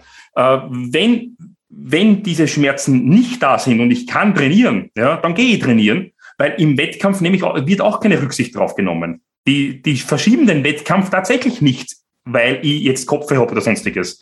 Und wenn das nicht geht, na, dann geht's eh nicht. Mhm. Aber das Schmerz ist gleich Schmerz jetzt. Ob es jetzt Person A, B, C, D oder E hat, ist völlig egal. Mhm. Das ist ja interessant, dass da, ja, es ist ja. spannend, dass es da so eine Lücke gibt zwischen, zwischen Wissenschaft und Praxis, weil ich finde, zu die, die wissenschaftlichen Aussagen, Frauen sollten auch bei Maximalkraft mehr Wiederholungen machen als Männer, profitieren mhm. nicht von wenigen Wiederholungen. Oder eben die Aussage, in der Periode sind sie trotzdem sehr, sehr, sehr stark. Aber es ist interessant, wenn sie, klar, wenn du sagst, sie haben Schmerzen während der Periode, ja, dann können sie halt trotzdem nicht trainieren. Auch wenn sie theoretisch im Labor dann stärker werden von irgendwelchen Hormonen her, aber sie haben halt starke Schmerzen, kriegt mir dies, das Laborergebnis halt gar nichts. Ja. Absolut richtig. Und ähm, ich, natürlich, ich, ich muss auf die momentane Verfassung einer Person Rücksicht nehmen. Das ist ganz, ganz, ganz wichtig. Wenn die natürlich monatlich immer wieder kommt, dann natürlich kann man dann schon im Vorfeld Rücksicht drauf nehmen. Es ist ja keine Frage. Dann, dann, dann spart man diese paar Tage im Training aus oder was auch immer. Aber ob ich da jetzt die, die Prozente um zwei raufgebe oder um zwei runtergebe, ähm, ganz ehrlich, das sind unterschiedliche Tagesverfassungsgründe wahrscheinlich wichtiger als der eine Grund, das wahrscheinlich ausmacht.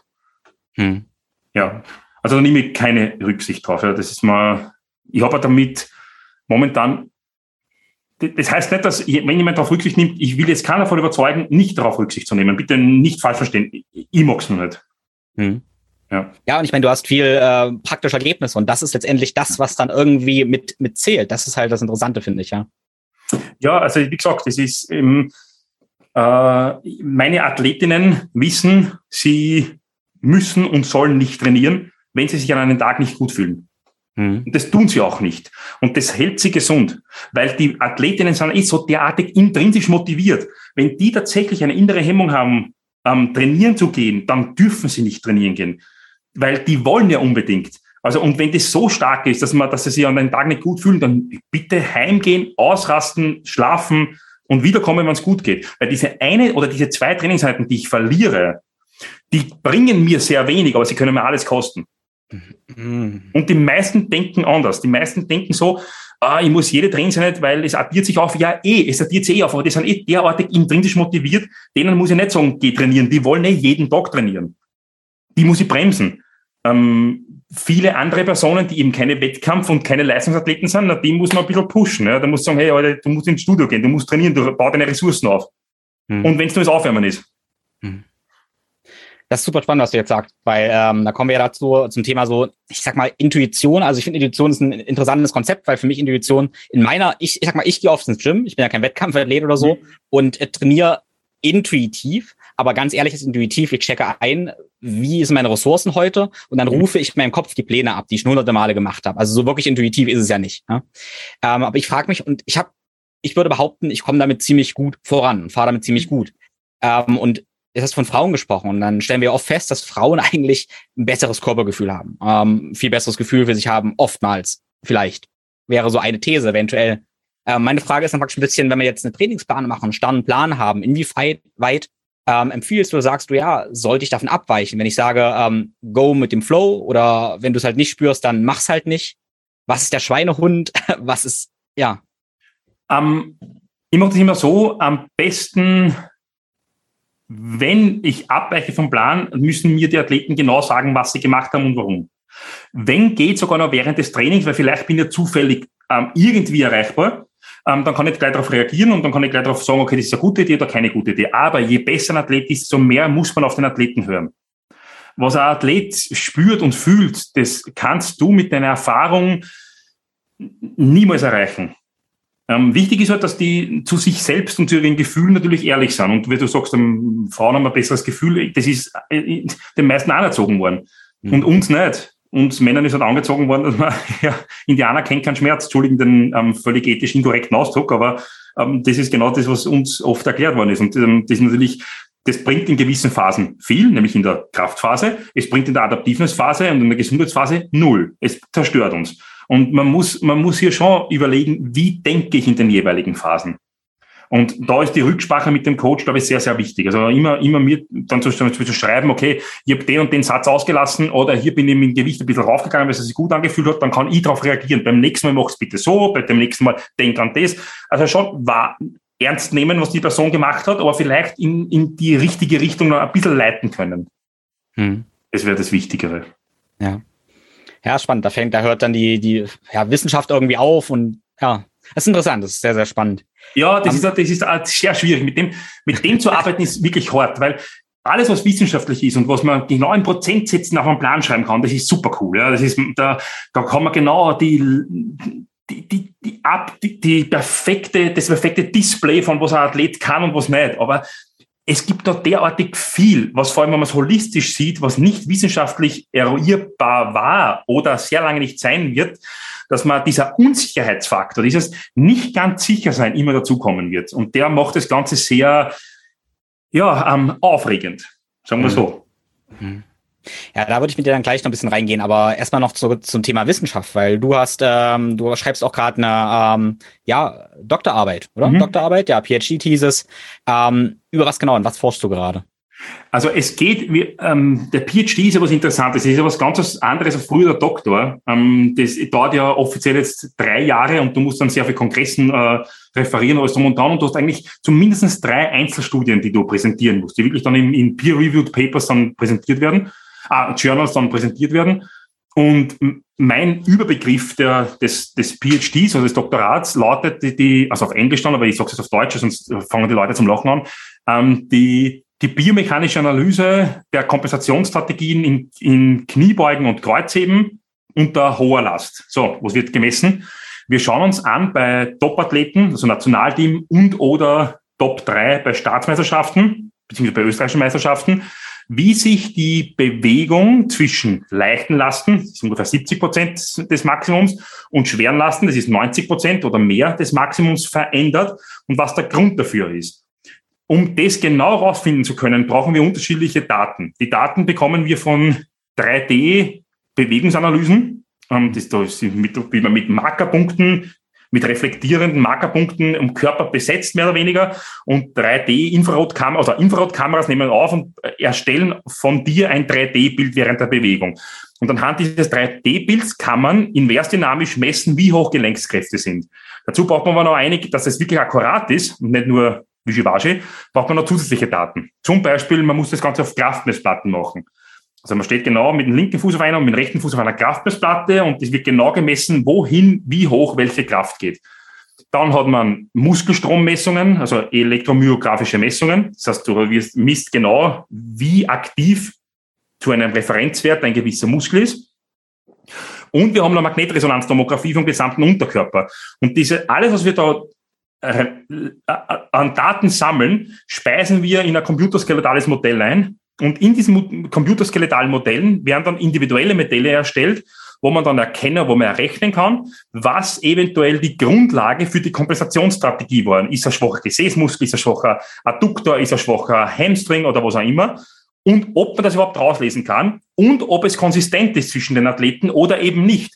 Und ob zum Beispiel die Muskelmasse oder die, die, die, die Kraft eines Muskels damit zusammenhängt oder eben nur die Movement Strategy. Das heißt, wir können, wir versuchen rauszulesen, wenn sich eine Bewegung zum Beispiel verändert in Richtung, dass jemand X-Beine macht während Kniebeugen, also einen sogenannten Valguswinkel hat, mit den Knien zusammengeht, ähm, bei schweren Gewicht und bei leichten Lasten nicht. Was ist der Grund dafür? Denn wenn wir das wissen, dann können wir sehr, sehr klare Anweisungen einen Trainer und Athleten geben, was zu tun ist um diese Kompensationsstrategie zu vermeiden. Was sind die schwächeren Systeme? Welche müssen trainiert werden? Und das ist natürlich super cool, wenn man das rausfindet. Weil wenn ich, wenn ich weiß, wenn der mit dem Hintern als erstes nach hinten geht beim, beim Kniebeugen oder eben mit den Knien nach innen kollabiert oder rund wird oder die Knie oder auf den Zehen kommt oder auf die Fersen kommt, wenn es schwer wird, was ist der Grund dafür? Und wie können wir das Ganze lösen? Das ist der, das ist der, der Outcome des Ganzen. Es ist enorm viel an Datenmengen aufzunehmen. Äh, es ist sehr, sehr komplex und kompliziert. Also die Leute haben 80 dieser Markerpunkte am Körper. Die dürfen nicht mehr runterfallen, weil dann ist die ganze Messung beim Teufel. Also da muss dann wirklich, das, das muss genau dort picken bleiben. Das ist einmal die erste Challenge. Im Sommer, wenn man schwitzt, das Ganze recht, richtig zu befestigen. Dann müssen sie Kniebeugen machen natürlich auf Kraftmessplatten, die müssen ziemlich weit aus dem Rack rausgehen, damit sie auf den Kraftmessplatten stehen. Wenn das Rack zu nahe ist, dann können die, die, die Kameras die Person nicht mehr filmen, weil das Rack das abdeckt. Das heißt, es ist sehr, sehr komplex. Dementsprechend die Spotter stehen extrem weit weg. Also du hast eigentlich kaum einen Sicherer. Ja, also das ist natürlich auch äh, der, ein Wahnsinn. Ähm, du musst Magnetresonanztomographie bekommen, da kostet eine einen Tausender. Also man kann sich vorstellen, bei 30 Leuten, was das bedeutet, äh, das kann nicht ich zahlen. das, und die Uni auch nicht. Also man muss jetzt schauen, ob man welche gratis kriegt oder eine Person mitschreibt und so weiter. Und dann muss man das Ganze erst errechnen und das in muskuloskeletale Modelle einspeisen und die Muskelvolumen ausrechnen und allen drum und dran. Und erst dann kommen die ganzen statistischen Verfahren. Dass es dann drei Jahre dauert, ist dann eigentlich eh selbsterklärend. Aber es ist absolut meine Welt. Also ja. es ist, äh, ich, ich, seit ich auf, der Uni begonnen habe, du fängst wirklich, du denkst, wie du gesagt hast, du denkst, du bist da und kennst dich super aus und, und alles ist spitze und du kannst alles erklären und auf einmal bist du da und alle anderen sind da. Und du denkst, okay, das ist genau die Welt, wo ich hin muss, weil wenn ich in meiner bleibe, werden wir dann weiterentwickeln. Ja. Ja, das ist komplex. Und heute, man muss sich vorstellen, heute, gestern haben wir jemanden gehabt, der hat ähm, mit 90 Kilo Körpergewicht 260 Kilo am Rücken gehabt und dann ist er zwei Meter aus dem Reck rausgegangen, ohne Spotter und drum und dran. Also da kommt schon was zusammen. Ja. Ähm, du stehst dann so neben. Ja. Also es sind schon Spotter da, aber die können nicht so wie im Wettkampf nebenstehen. Hm. Ja, krass spannend. Also eine Frage, die mir jetzt da währenddessen kam, äh, wenn wir zum Beispiel Kreuzheben annehmen und dann sehen wir, welche Muskeln aktiv sind und wie aktiv sind. Wir haben ähm, einige Athleten jetzt und sehen, die unterschiedlichen Muskeln aktiv sind. Da würde mich interessieren, ähm, welche Muskeln sind jetzt die aktivsten und wie groß in Prozenten ungefähr ist der Unterschied von Athlet A äh, zu Athlet B von den muskulären Aktivierungen? Also sind das eher, sage ich mal, 50% Unterschied oder eher 3% Unterschied? Also wie universell ist die Spitzentechnik oder wie individuell? Das ist ja, genau das, so, so muss man herausfinden. Also die Sache ist, wir haben leider noch, wie gesagt, keine Ergebnisse. Wir sind jetzt bei der Datenaufnahme. Ähm, die Frage ist, nur weil ein Muskel zu 100% aktiv ist, hast, kann das trotzdem das limitierende System sein, weil er ja bereits bei seinen 100% ist. Also wenn zum Beispiel, wenn ich zum Beispiel Kreuz hebe und mein, ich sage jetzt Hausnummer, äh, aus welchem Grund auch immer beim Liftoff ist der Quadrizeps zu 100% aktiv und die Hamstrings ähm, merkt man, also sagen wir so, der Quadrizeps ändert sich zwischen 80 und 90 Prozent vom Aktivitätslevel nicht mehr. Die Hamstrings jedoch nehmen im Aktivitätslevel zu. Jetzt kennt, es können jetzt unterschiedliche Ursachen haben. Es kann sein, dass der Quadrizeps einfach an seinem Limit ist und das die schwächere Struktur ist. Es kann aber auch sein, dass ich immer Hamstrings dominanter zum Heben beginne. Und das rauszufinden und das an, anhand von, von einer Bewegungsausführung festzuhalten, das ist genau das, was wir versuchen rauszufinden. Hm. Und das ist nicht, wie gesagt, so logisch, wie man es oft gern hätte. Aber das macht das Ganze ja sehr interessant. Sagen wir so. Hm. Sehr interessant. Das Coole ist, dass wir eine sehr homogene Probandengruppe haben, nämlich es sind, wie gesagt, alles Top-Athleten, die im Nationalteam sind. Und das ist schon sehr cool und ich, ich, ich kann nicht genug Danke sagen, weil ich habe die Leute, ich, ich habe das natürlich rausgesucht, wer ist im Nationalteam und habe die durchgerufen. Jeder Einzelne hat sofort zugesagt da war nicht einmal eine Sekunde Diskussion. Dann bin ich sogar angerufen worden von Leuten, die erst neu ins Nationalliga gekommen sind, ob sie auch mitmachen können. Also ich glaube, so soll es noch nie geben, weil normalerweise sucht man eben die Probanden. Man sucht ewig Probanden und dann sind es meistens natürlich jetzt nicht diese hochklassigen. Und da war ich, also da war ich schon überwältigt. Und das bis, bis, also ich bin wirklich froh, dass es das der Fall ist und kann nur mal vielen, vielen Dank sagen an alle, die mir da beistehen. Und das sind alles Top-Athleten und das ist Wahnsinn. Ja, bin ich total gespannt, was da rauskommt. Denn im Kopf ist natürlich eine andere Frage noch. Du hast gesagt, die sind alle sehr homogen, die das machen. Mhm. Äh, und ich habe da auch viel mit, ja, nicht Wettkampfathleten, die eigentlich jetzt auch kein Wettkampfathleten werden können, in meiner Beobachtung, weil sie eine ganz andere Anthropometrie haben, praktisch. Ja. Und ähm, es würde mich halt interessieren, wenn ich jetzt jemanden habe, der einfach ganz ich sag mal, ungünstige Verhältnisse hat fürs Kreuzheben oder fürs Kniebeugen, wie anders bei dem die Muskelaktivierung ist und wie optimal, optimal das für den ist. Und dann wäre praktisch eine Frage an dich eben jetzt, ähm, Kreuzheben, Kniebeugen. Ähm, gibt es Menschen, wo du sagst, hey, lass das in der klassischen Form lieber sein, wähle eine Variante, weil die Oberschenkel, Oberkörperlängen einfach gar nicht so passen? Hundertprozentig. Die mhm. gibt's. Also wenn ich mir manche typischen Basketballer oder Volleyballer oder Volleyballspielerinnen anschaue, dann ist vielleicht die typische Kniebeuge nicht die Übung der Wahl. Dann würde man was anderes suchen. Dann ist die Beinpresse vielleicht intelligenter, Pelzquot intelligenter, Ausfallschritt intelligenter. Ähm, nicht, dass die Kniebeuge nicht zu tun ist, aber sie als Hauptübung zu sehen wäre falsch. Hundertprozentig bin ich ganz bei dir. Also die Kniebeuge als die Königin aller Übungen zu sehen, ist meiner Meinung nach nicht der richtige Zugang. Die Kniebeuge als eine im Kraft-3-Kampf äh, existierende Wettkampfübung zu sehen, okay, aber die ist komplett gleichwertig zu einem, wie gesagt, zu einer Ausfallschritt-Kniebeuge, völlig gleichwertig zu einer Beinpresse, völlig gleichwertig zu einem Hack-Squat. Also das ist, das ist, das steht auf einem, auf einer Stufe.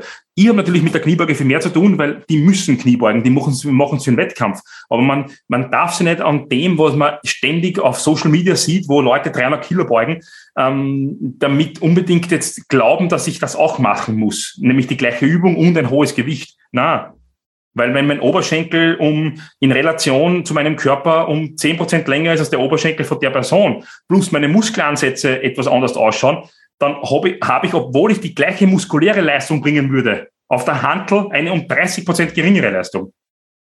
Und mhm. das darf man nicht vergessen. Und der ist nicht deswegen die geilere Sau, Entschuldigen, oder der, der, der einfach mehr reingelegt hat an, an, an, an, an Trainingswillen, ähm, nur weil er mehr Gewicht schafft. Na, der hat einfach zum großen Teil auch Glück gehabt.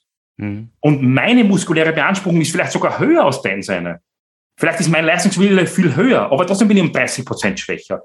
Muss nicht sein, kann sein. Deswegen diese, diese, diese, diese Heldenverehrung, nur weil jemand schwer ist äh, oder schwer trainieren kann, das ist voll, vollkommen, je, je, weiter man in der Wissenschaft drinnen ist, desto vollkommen idiotischer wird's. Ja.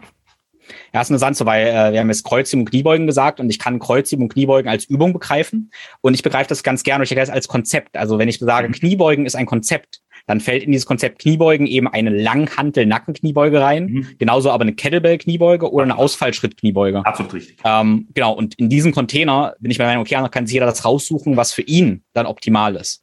Absolut richtig. Bin ich zu 100 Prozent bei dir. Genau so. Die, die Kniebeuge ist, man kann an einer Bewegung sehr viele biomechanische Gesetzmäßigkeiten erklären und vielleicht physiologische Gesetzmäßigkeiten. Man muss ja dann dafür eine Übung heranziehen. Aber die kann man dann auf jegliche andere Übung übermünzen. Und mit kleinen Adaptationen funktioniert es sehr gut. Oh, das ist, da steckt, was du gerade gesagt hast. Ich denke, das verstehen viele Hörer nicht so in der Tiefe, die du das jetzt sagst. Und äh, das ist wunderbar, äh, weil ähm, genau, ich sehe das auch so. Ich brauche, äh, ich nehme eine Bewegung, eine Übung oft als Werkzeug, um zu vermitteln, wie Bewegung funktioniert. Mhm. Und wenn ich wenn ich eine Kniebeuge verstanden habe, wie ich da Kraft erzeugen mhm. kann, dann werde ich überall letztendlich besser, wo ich dieses Konzept auch anwenden kann. Ja. Und das ist ja vielleicht auch so ein, so ein Punkt, äh, wo wir, ich würde gerne irgendwie sagen, hey, was ist der, was ist der Wert von diesen Kraft-3-Kampfgeschichten, von Drücken, Heben und Beugen? Mhm. Wenn ich da stark werde, weil ich frage mich immer wieder, okay, ähm, ich trainiere seit 15 Jahren ist ungefähr Krafttraining und die ganzen Sachen und ich bin bei diesen Lifts immer noch und ich mache die immer noch, nicht so oft, aber mhm. regelmäßig. Aber witzigerweise kann ich eigentlich alles andere tun und bin relativ gut dabei und verletze mich eigentlich nicht in ja. allen möglichen Spielsportarten. Ich mache auch so Crossfit ab und so und ich kann das alles machen und ich verletze mich dabei nicht. Ich habe Spaß dabei. Mhm. Weil mir Powerlifting tatsächlich die Grundlagen lehrt, wie Bewegung eben funktioniert. Mhm. Genau so ist es. Man braucht, man braucht da Grundverständnis und kann das auf sehr viele Lebensbereiche anwenden. Und das ist schon sehr cool. Man, natürlich muss man immer wieder Kleinigkeiten dazudenken, Neues dazulernen. Aber im Endeffekt, das Grundkonstrukt hilft mir zumindest, dass ich, wie du richtig sagst, verletzungsfrei bleibe, dass ich ein gewisses Leistungsniveau erreiche, vollkommen ausreichend. Mhm. Ja, ähm, eine Frage habe ich zu den, zu den drei Lifts praktisch noch. Und zwar, ähm, ich überlege immer, wenn ich eine Trainingsübung mache, habe ich es dann nötig, was zu kompensieren. Also in meiner Ansicht, das ist erstmal eine These, und da ich der Meinung gerne wissen, eine Kniebeuge kann ich machen und entwickle wahrscheinlich keine großen Disbalancen irgendwo. Kreuzheben mhm. kann ich machen und entwickle wahrscheinlich keine großen Disbalancen dadurch. Und Bankdrücken haben wir gesagt, okay, wir behindern den äh, kleinhumeralen Rhythmus oder Scapulo-kleinhumeralen Rhythmus und müssen das wahrscheinlich kompensieren.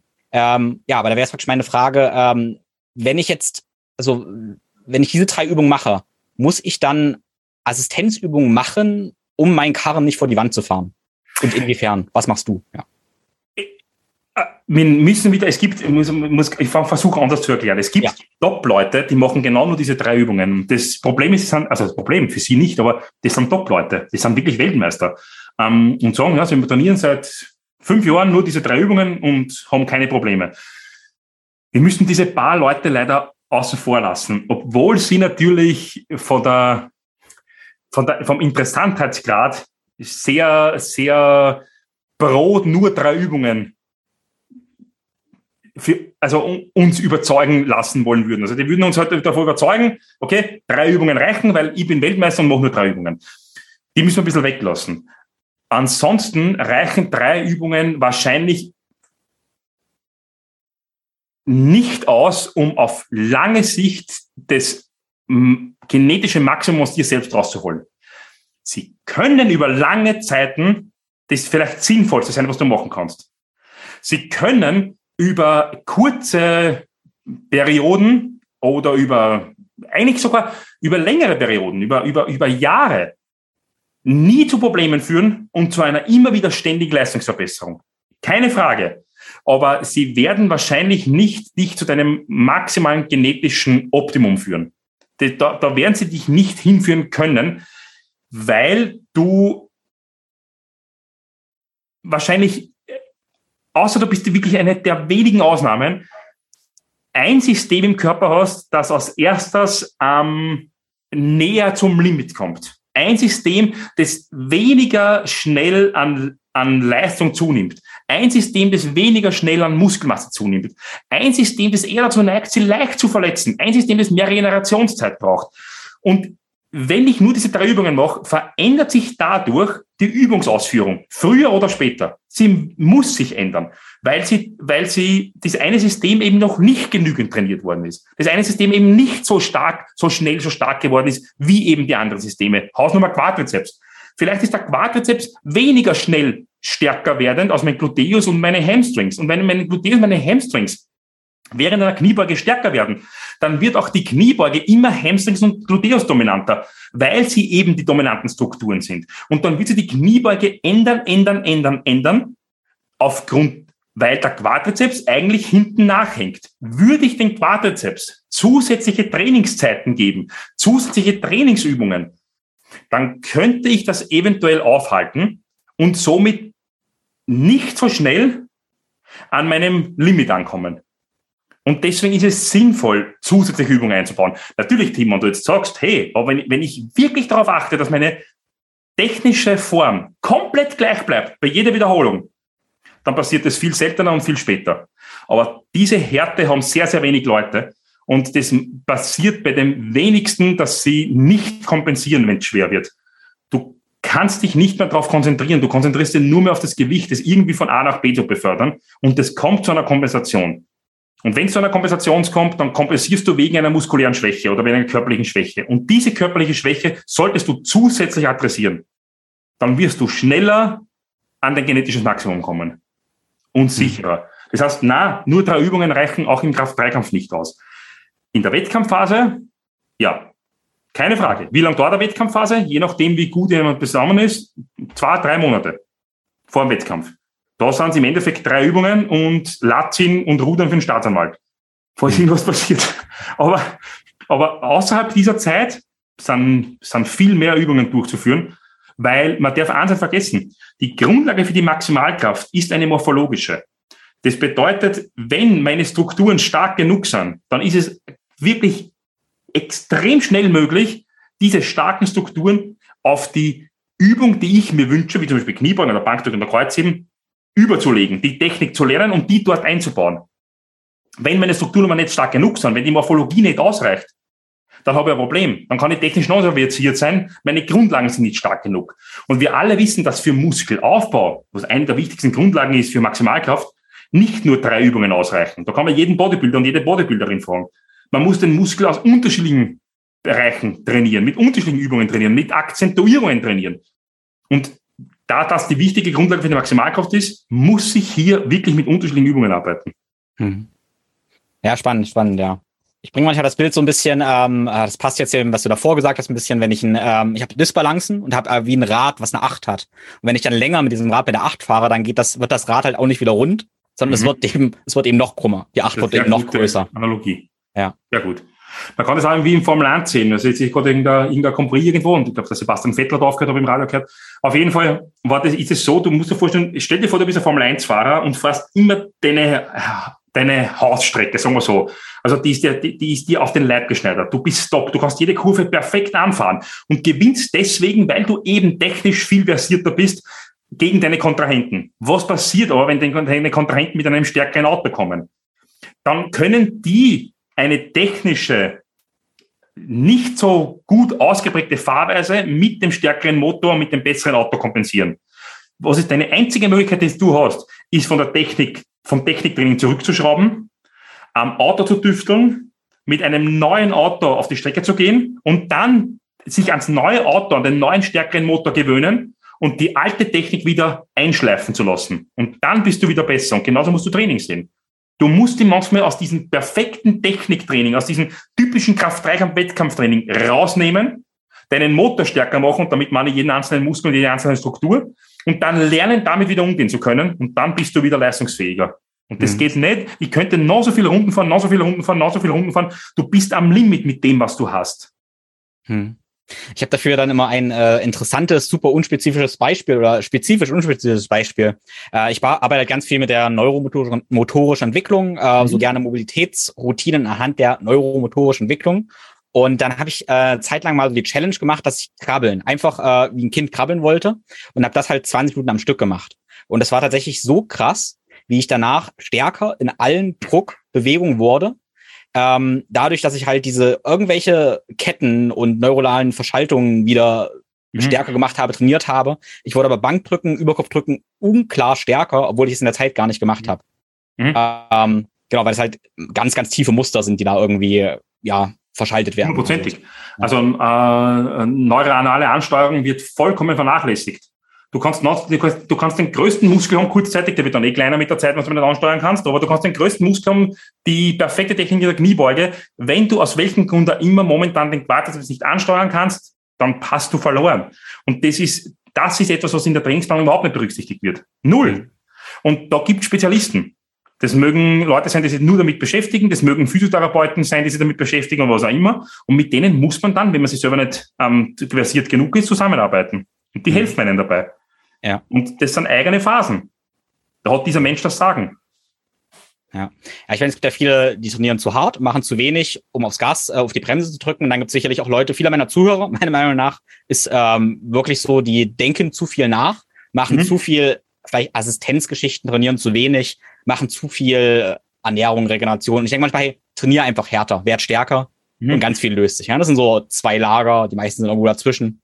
Äh, mich würde aber interessieren, was äh, jetzt abseits vom Training, was nicht ganz so offensichtlich ist, was bringt dich oder hat dich irgendwie weitergebracht von Gesundheit und Kraft? was bringt auch deine Athleten weiter von Gesundheit und Kraft, äh, was jetzt nichts zu tun hat mit ja, Knie in die Richtung bewegen oder so? Abseits der Biomechanik. Stress, wie ja immer das erreichbar ist, aber Stressfreiheit. Mhm. Also ich muss, ich muss den Trainingsplan ändern, wenn eine Person welch, welchen Stress auch immer hat, ob das jetzt privat ist, ob das schulisch ist, ob das universitär ist, ob das arbeitstechnisch ist, das ist eine, das ist der massivste Impact auf den Trainingsplan überhaupt. Ähm, denn daraus resultiert meistens Schlaf, der qualitativ und auch quantitativ nicht gut ist. Dadurch, da, davon resultiert meistens auch ähm, eine Ernährungsweise, die nicht optimal ist. Und da musst du im Trainingsplan zurückstecken. Es, es gibt keine andere Möglichkeit.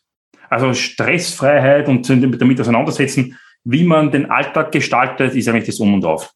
Hm. Ja, und also das ist für mich, das, das ist für mich wirklich wichtig. Und dann auf der anderen Seite zu erkennen, dass das Leben, ah, genauso wie das Training, aus äh, Ressourcenaufbau zur richtigen Zeit und Ressourcenzehren besteht. Und ich muss wissen, wann ich was einsetze. Hm. Also im Endeffekt, das sind die, die, die, die Main Points. Die anderen machen es meistens relativ gut. Sie ernähren sich meistens relativ gut. Ah, und Ko äh, Koffeinreduktion. Also wenn ich auf einen Punkt sehe, das ist unfassbar. Ja, also was mit, was, was an, was, was dafür Dreck in Mengen getrunken wird, ähm, das eigentlich den, den, wie gesagt, den Stresslevel erhöht, ist ein Wahnsinn. Mhm. Äh, noch ein Punkt, den ich immer sage, ins Studio gehen, trainieren, aus dem Studio rausgehen nicht dort irgendwie zu lange verweilen, nicht, das ist, das ist zu zehrend. Also laute Musik, überall hohe Leistung, ist super fürs Training. Aber sobald du fertig bist, musst du raus. Mhm. Weg dort. Ja. ja, das ist wunderbar, was du, was du sagst. Ich habe da mal die Anekdote von mir. Ich habe mich, ich denke, 22 auch äh, ziemlich verletzt gehabt und das war genau so ein Szenario äh, dumm. Äh, völlig übergepusht. Ich hatte schon meine schweren Kreuzhebesätze weg, habe dann noch Rumänisch gehoben ähm, auf Wiederholung, aber ich war eigentlich war ich schon durch. Aber laute mhm. Musik, voll aufgepumpt, mhm. da vier, vor viel Koffein. Ähm, und tatsächlich dann noch ein Punkt bei mir ganz schlimm, ähm, eine Menge Eiweißpulver gegessen und völlig aufgebläht gewesen, völlig mhm. aufgebläht. Äh, Darm vielleicht entzündet gewesen, einfach Gürtel enger geschnallt, ja, dann geht ja alles. Okay, äh, und, dann, ja. und dann, bam. Also ja, und seitdem hatte ich dann immer so alle zwei Jahre, also da richtig unter Rücken verletzt, äh, Lendenwirbel. Mhm. mhm. Und äh, da hatte ich ein paar Jahre mit zu kämpfen gehabt. Mhm. Ähm, das ist alles gut, aber im Nachhinein war eben, wie du sagst, also Cortisol durch die Decke, das Ego war natürlich voll mit am Start und hat gefeiert, zu laute Musik. Darm entzündet. Ja, und Biomechanik. Das ist Desaster. Es dauert ja. halt, das kumuliert irgendwann einmal, wie du richtig sagst, man hält es relativ lang aus, aber irgendwann ist zu viel.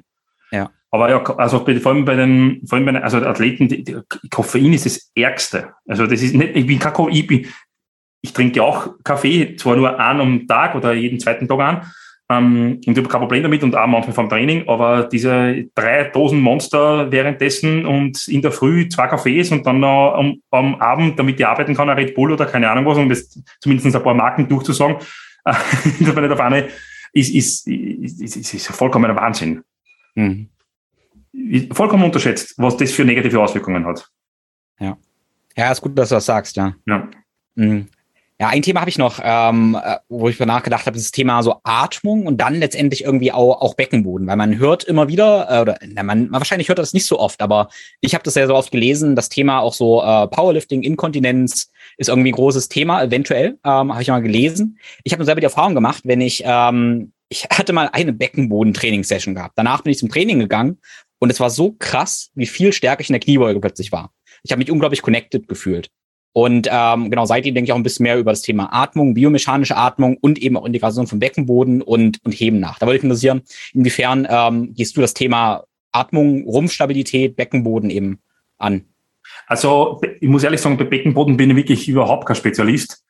Ähm, leider. Also da, ist, also da, da, bin ich, da hast du komplett recht. Also wenn, wenn da vielleicht jemand Probleme hat oder die haben sollte, dann würde die auf jeden Fall weiter verweisen, weil ich mich zu wenig auskenne. Hm. Bei Atmung, Atmung ist das Um und Auf. Also wer sich bei Atmung sehr gut auskennt, ist meine Frau, die ist, uh, die ist top auf dem Gebiet. Ähm, weist mich ja immer darauf hin, wie wichtig das ist. Ich meine, im, im Kraftsport ist relativ eindeutig. Also im Kraftsport ist so, dass eine, eine gewisse Art von Pressatmung wahrscheinlich das Um und Auf ist. Das bedeutet, bei jeder Wiederholung, je, sagen wir, es ist äh, knapp am Maximum oder zwei Wiederholungsmaximum oder was auch immer, du atmest, du atmest ein, machst eine Wiederholung und atmest aus. Also diese, diese, dieses zwei Drittel einatmen, Bauchmuskulatur anspannen, Stimmritze schließen, ähm, dagegen pressen, durchdrücken, vielleicht die letzten Zentimeter die Luft raus. Das wäre, das ist das, was eigentlich im Powerlifting gang und gäbe ist und was auch für leistungsmäßig sinnvoll ist.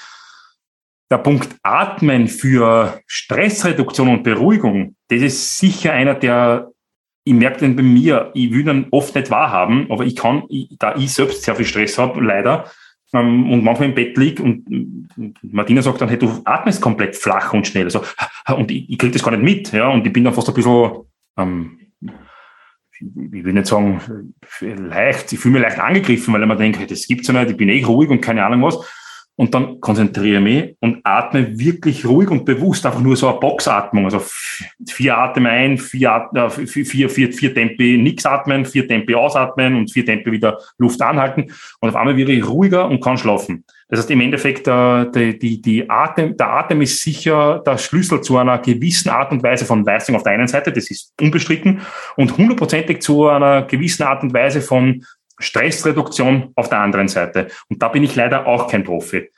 Da bin ich, da sollte ich selbst in Behandlung gehen. oder oder mir, irgendwie ähm, zumindestens der Wichtigkeit bewusst werden langsam, dass es eigentlich zu integrieren wäre. Hm. Da bin ich mir sicher, dass es wichtig wäre, aber da bin ich, da bin ich leider zu unversiert. Hm. Ich bin aber, das heißt nicht, dass ich dem gegenüber, also ich, ich bin von der Wichtigkeit zu 100% überzeugt, sowohl vom Beckenbodentraining als auch vom, zur richtigen Zeit die richtige Atemtechnik. Hm. Ja, das, das Spannende ist ja, dass eigentlich Atmung und so Beckenboden und sowas eigentlich was Natürliches sein sollten. Also ich denke tatsächlich, wenn ich in einem Wettkampf Powerlifter habe, der schon wirklich gut ist, mhm. dann ist der natürlich gut. Der muss oft nicht drüber nachdenken, das zu machen. Es kann sein, dass es vielleicht bei ihm noch ein Flaschenhals ist. Mhm. Aber die mhm. Wahrscheinlichkeit ist hoch, dass eben Top-Athleten in allen möglichen Bereichen diese Dinge schon richtig machen. Probleme habe ich wahrscheinlich eher, wenn ich jemanden habe, der eben keinen Coach hat, noch nicht auf Top-Niveau ist, einfach das macht, was die Profis auch machen und eben da mhm. Defizite hat, weil er eben nicht diese, ich sag mal, natürliche Bewegungsintelligenz oder natürliche Körperintelligenz hat, weil er die irgendwann verloren hat. Da hast du komplett recht. Aber ich, ich glaube, außerhalb des Trainings haben wir Top-Athleten ähm, sehr viel Nachholbedarf in der Hinsicht. Also sprichst du wahrscheinlich einen sehr, sehr wichtigen und wunden Punkt an, den, den viele ähm, also ohne Probleme für eine Leistungssteigerung nur einsetzen können oder für eine Regenerationssteigerung. Hm. Ja. Ganz sicher. Ja.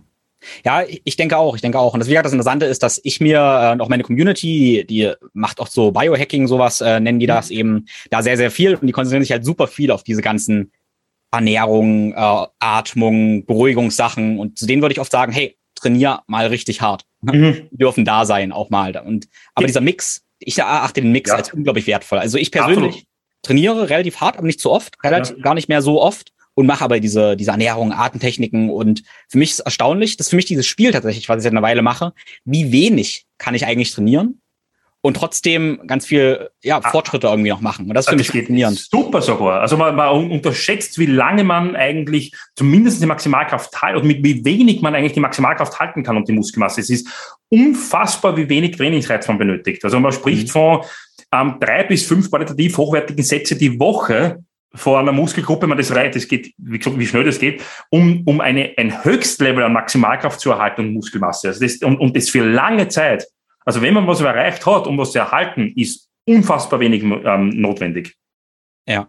Und sogar aufzubauen zu können. Also man, man glaubt gar nicht, wie tief unten diese Schwelle ist und wie, wie schnell das geht. Und ich glaube, das kann man nur jedem weitergeben, weil du das gesagt hast, am Kraft ist, das braucht nicht unbedingt. Das stimmt erstens einmal nicht und zweitens einmal ist extrem schnell erlangbar. Hm. Das ist cool. Ja, und ja, das ist schön, was du sagst, weil meine Message ist auch so, ja, man muss die Zeit mal investieren, die Arbeit investieren und es dann zu erhalten. Das ist aber gar nicht so viel. Na. Das ist, das ist ja das Schöne. Wenn man irgendwie da ist, super dann kann man das weit zurückfahren und bleibt ja. super lange gesund und fit. Ja, ja und der, der Begriff des, der Muscle Memory, ähm, der ist jetzt eh schon seit Jahren eigentlich bestätigt mit der Zellkernanzahl in der Muskelfaser. Ähm, du bist viel schneller wieder auf dem Niveau, auf dem du warst, auch wenn du komplett aufgehört hast mit Training. Mhm. Also das ist schon super cool. Der Körper, der Körper ist eine geile Sau. Man merkt schon sehr viel und er, er, er, der, der, der, der ist auf deiner Seite. Der ist tatsächlich auf deiner Seite, man muss es nur erkennen, weil ähm, der will, dass du schnell wieder gut bist. Der will, dass du schnell wieder stark bist. Der will, dass du widerstandsfähig bist. Da reicht so wenig Reiz aus in einer Woche mit 168 Stunden, wo man nichts tut. So wenig Reiz, um das zu kompensieren oder sogar überzukompensieren. Das ist ja super geil. Ich brauche nicht die 50 Prozent meiner Lebenszeit mit Belastung verbringen, viel, viel, viel weniger, um Anpassungen zu erzielen. Das mhm. muss ich mir vorstellen. Wie geil ist das?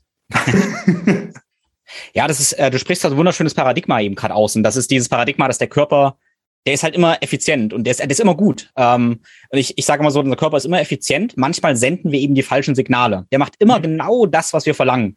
Nur manchmal verlangen wir das Falsche, weil wir das irgendwie ja. Äh, uns nicht bewusst sind. Und das ist aber das Schöne. Das ist so dieses positive Paradigma eigentlich. Ja. Das, genau, so ist es. Also man muss wirklich, man muss ja das Krafttraining so sehen. Du, mit jeder einzelnen Wiederholung bringst du Kraft in den Körper und der reagiert drauf. Jede einzelne Wiederholung macht, macht dich mehr bulletproof. Jede einzelne Wiederholung baut dir mehr Knochenbällchen auf, baut dir eine dickere Muskelfaser auf. Also es ist jeder, jeder, man kann so schnell und mit so wenigen Schritten was tun und muss sich keine Gedanken machen, ob man gleich irgendwas falsch oder nicht falsch macht. Das passiert sehr, sehr selten und erst extrem spät, wie du richtig gesagt hast. Wenn ich wirklich zwei, drei, vier Jahre was falsch mache, dann habe ich eventuell ein Problem. Und so weit kommt es ja normal nicht, außer wir sind alle irre und wir sind irre. Aber die, Bevölker die, die, die, die Bevölkerung, die mit dem Kraftsport beginnt, die ist Gott sei Dank nicht krank im Kopf, so wie wir alle, die mittendrin sind, sondern die sucht sich dann vielleicht den einen oder anderen Coach, der oder die ihr hilft ja, und sagt, okay, mach das so und so. Aber im Endeffekt geht es nur um Beginn, einfach nur um Anfangen, einfach nur um irgendeinen Reiz an den Körper zu setzen. Und das ist schon sehr cool. Hm.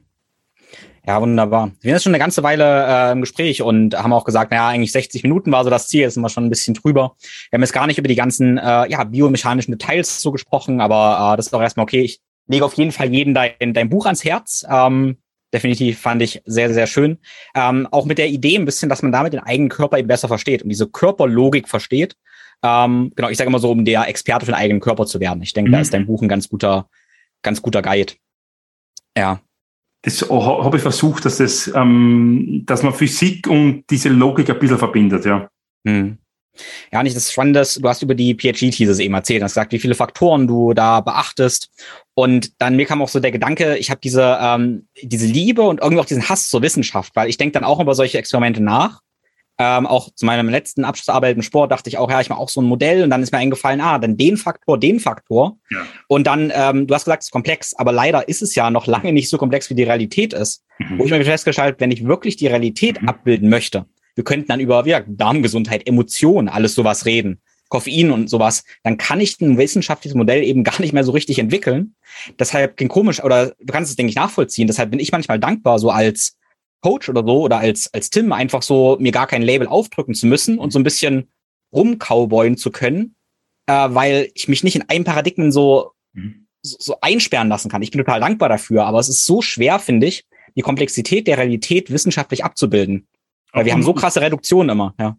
Absolut richtig. Wir müssen das in, in 100 oder 1000 Jahren Schritten sehen. Also du bist, du bist mit deiner, mit deinen Ideen und mit deinen, mit deinen Studien und mit deinen Herangehensweisen ein wichtiges, ein wichtiger Stepstone für mhm. zukünftige Generationen. Und ähm, vielleicht ist die Realität in zig hunderten Jahren in irgendeiner Weise abbildbar, zumindest die heutige Realität, vielleicht die, damalige, die, die zukünftige eh nicht mehr. Und hm, vielleicht bringt es für die Zukunft was, aber so, man muss so denken, jetzt heute es zu schaffen, die Realität abzudecken, das würde wahrscheinlich in einer Verzweiflung resultieren. Und der mhm. bin ich eh schon relativ nahe. ja, schön.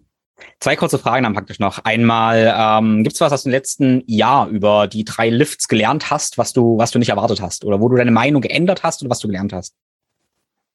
Ich, eigentlich eine ziemlich, eigentlich eine ziemlich einfache Ansicht, muss ich sagen, oder eigentlich eine, gar nicht sagen so, nicht so eine interessante Ansicht, aber im Endeffekt, ich glaube, dass ein, ich habe begonnen, etwas exzessiver einen exzentrischen Overload zu integrieren hm. in unterschiedliche Trainingspläne und der dürfte wunderbar funktionieren. Der bin bis jetzt nicht richtig ähm, angewandt. Das heißt, das ist ein relativ klares Hard-Fact sportwissenschaftlicher Thema jetzt, aber das ist im Endeffekt, also ich, das ist, was für andere vollkommen klar war und was wir schon öfters eingesetzt haben, aber ich habe das eigentlich im, ich hab das immer im Fokus gehabt, habe das aber nie richtig in einen Trainingsplan integriert und seit ich das aber zyklenweise mache, fun das funktioniert wunderbar bei den Athleten. Hm. Also das heißt jetzt für die, für die Hörer, die das nicht ganz verstanden haben, das heißt, ich nehme eigentlich ein zu schweres Gewicht und lasse das langsam ab. Genau, und dann haken Sie eventuell unten oder auf einem Mechanismus das zu schwere Gewicht ab und ich kann dann mit einem Gewicht, das ich schaffe, nach oben drücken. Hm. Genau. Ja, cool, ja. Ja, ähm, was mich am Anfang, was ich so, so halb durch die Blume da gefragt hatte, ähm, jetzt nochmal fragen möchte praktisch, ähm, warum sollten die Menschen stärker werden? In einem größeren Bild jetzt mal. Ich was ist der wirkliche Wert? Was ist der wahre Wert? Ja. Uff, das ist eine sehr interessante Frage, muss ich sagen. So, was, ist der, was ist der wahre Wert von Kraft-3-Kampf?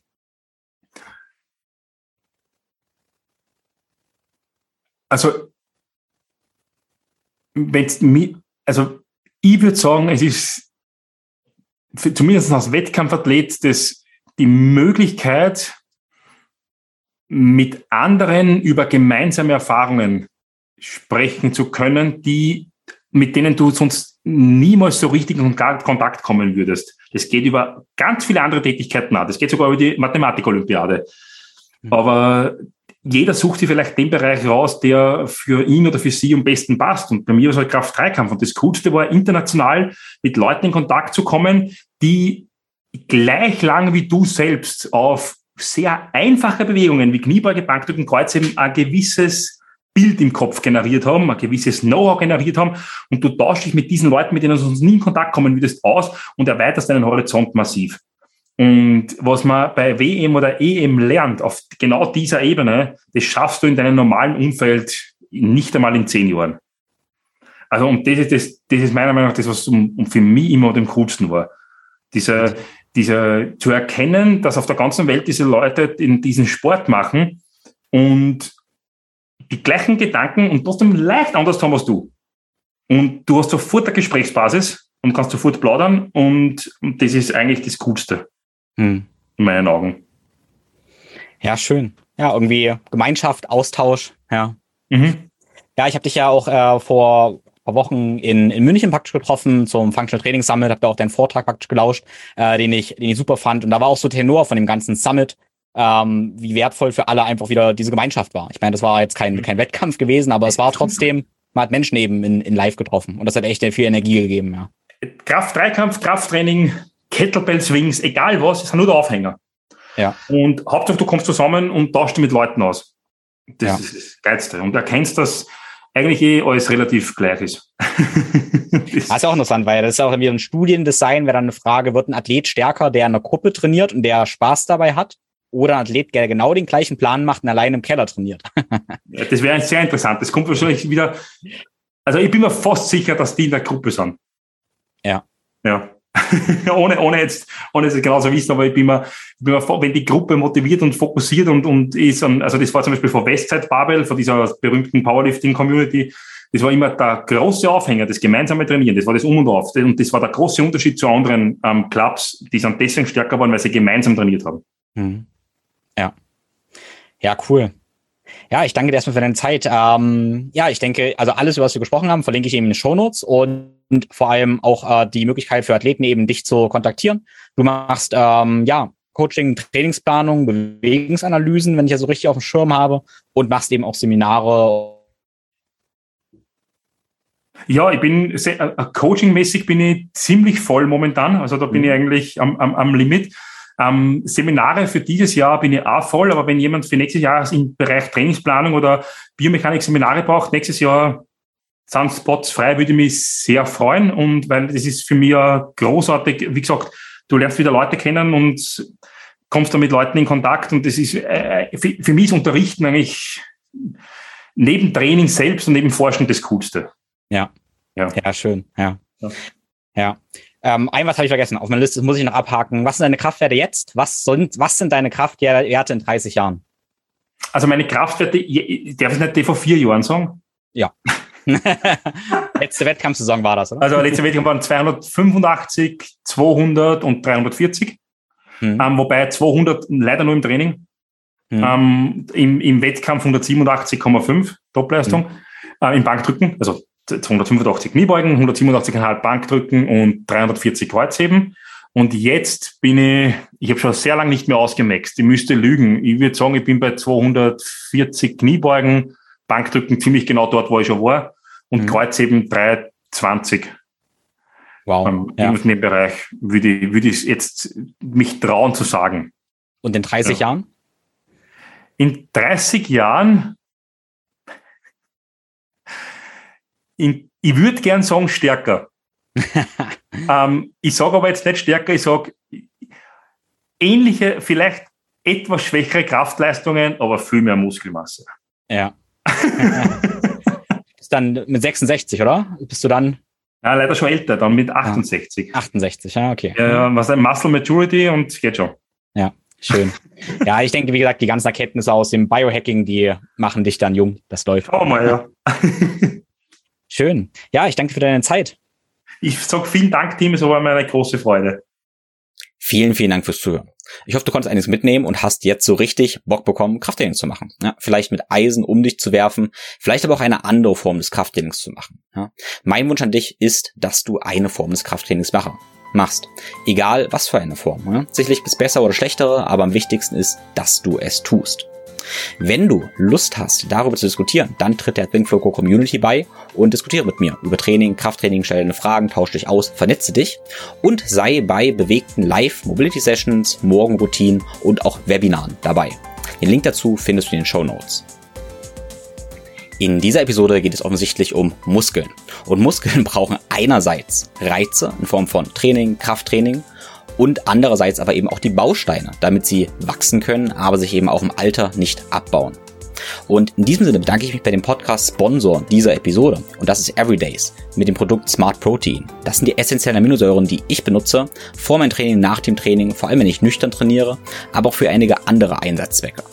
10 bis 20 Gramm essentielle Aminosäuren haben für mich den Vorteil, dass sie einerseits den Muskelkatabolismus beschränken, andererseits auch den Muskelanabolismus anregen, ohne eben meine Verdauung zu belasten und mein gesamtes System zu belasten.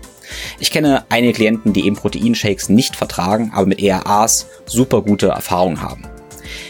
Ich nutze die essentiellen Aminosäuren auch für die Regeneration von Verletzungen, für mein Immunsystem und wie gesagt vor und nach dem Training. Die reinen und kristallinen essentiellen Aminosäuren von Everydays haben eben keinen Mist, der mein Darm irgendwie schaden würde. Keine Bindemittel, keine Süßstoffe, es sind einfach reine kristallinen Tabletten, die man super leicht mitnehmen kann. Wenn du auf everydays.de mit dem Code ThinkLogo15 alles klein und zusammen bestellst, unterstützt du also einerseits deinen Körper, ein Unternehmen aus Berlin und meinen Podcast. Damit wird es mir möglich, dass du jede Woche einen neuen kostenfreien Podcast von mir bekommst. Schau dich gerne auf der Seite auch mal um und schau dir die anderen Produkte an, wie das großartige Live oder das Protect. Ich wünsche dir nun eine wunderschöne Woche. Alles Liebe, dein Tim.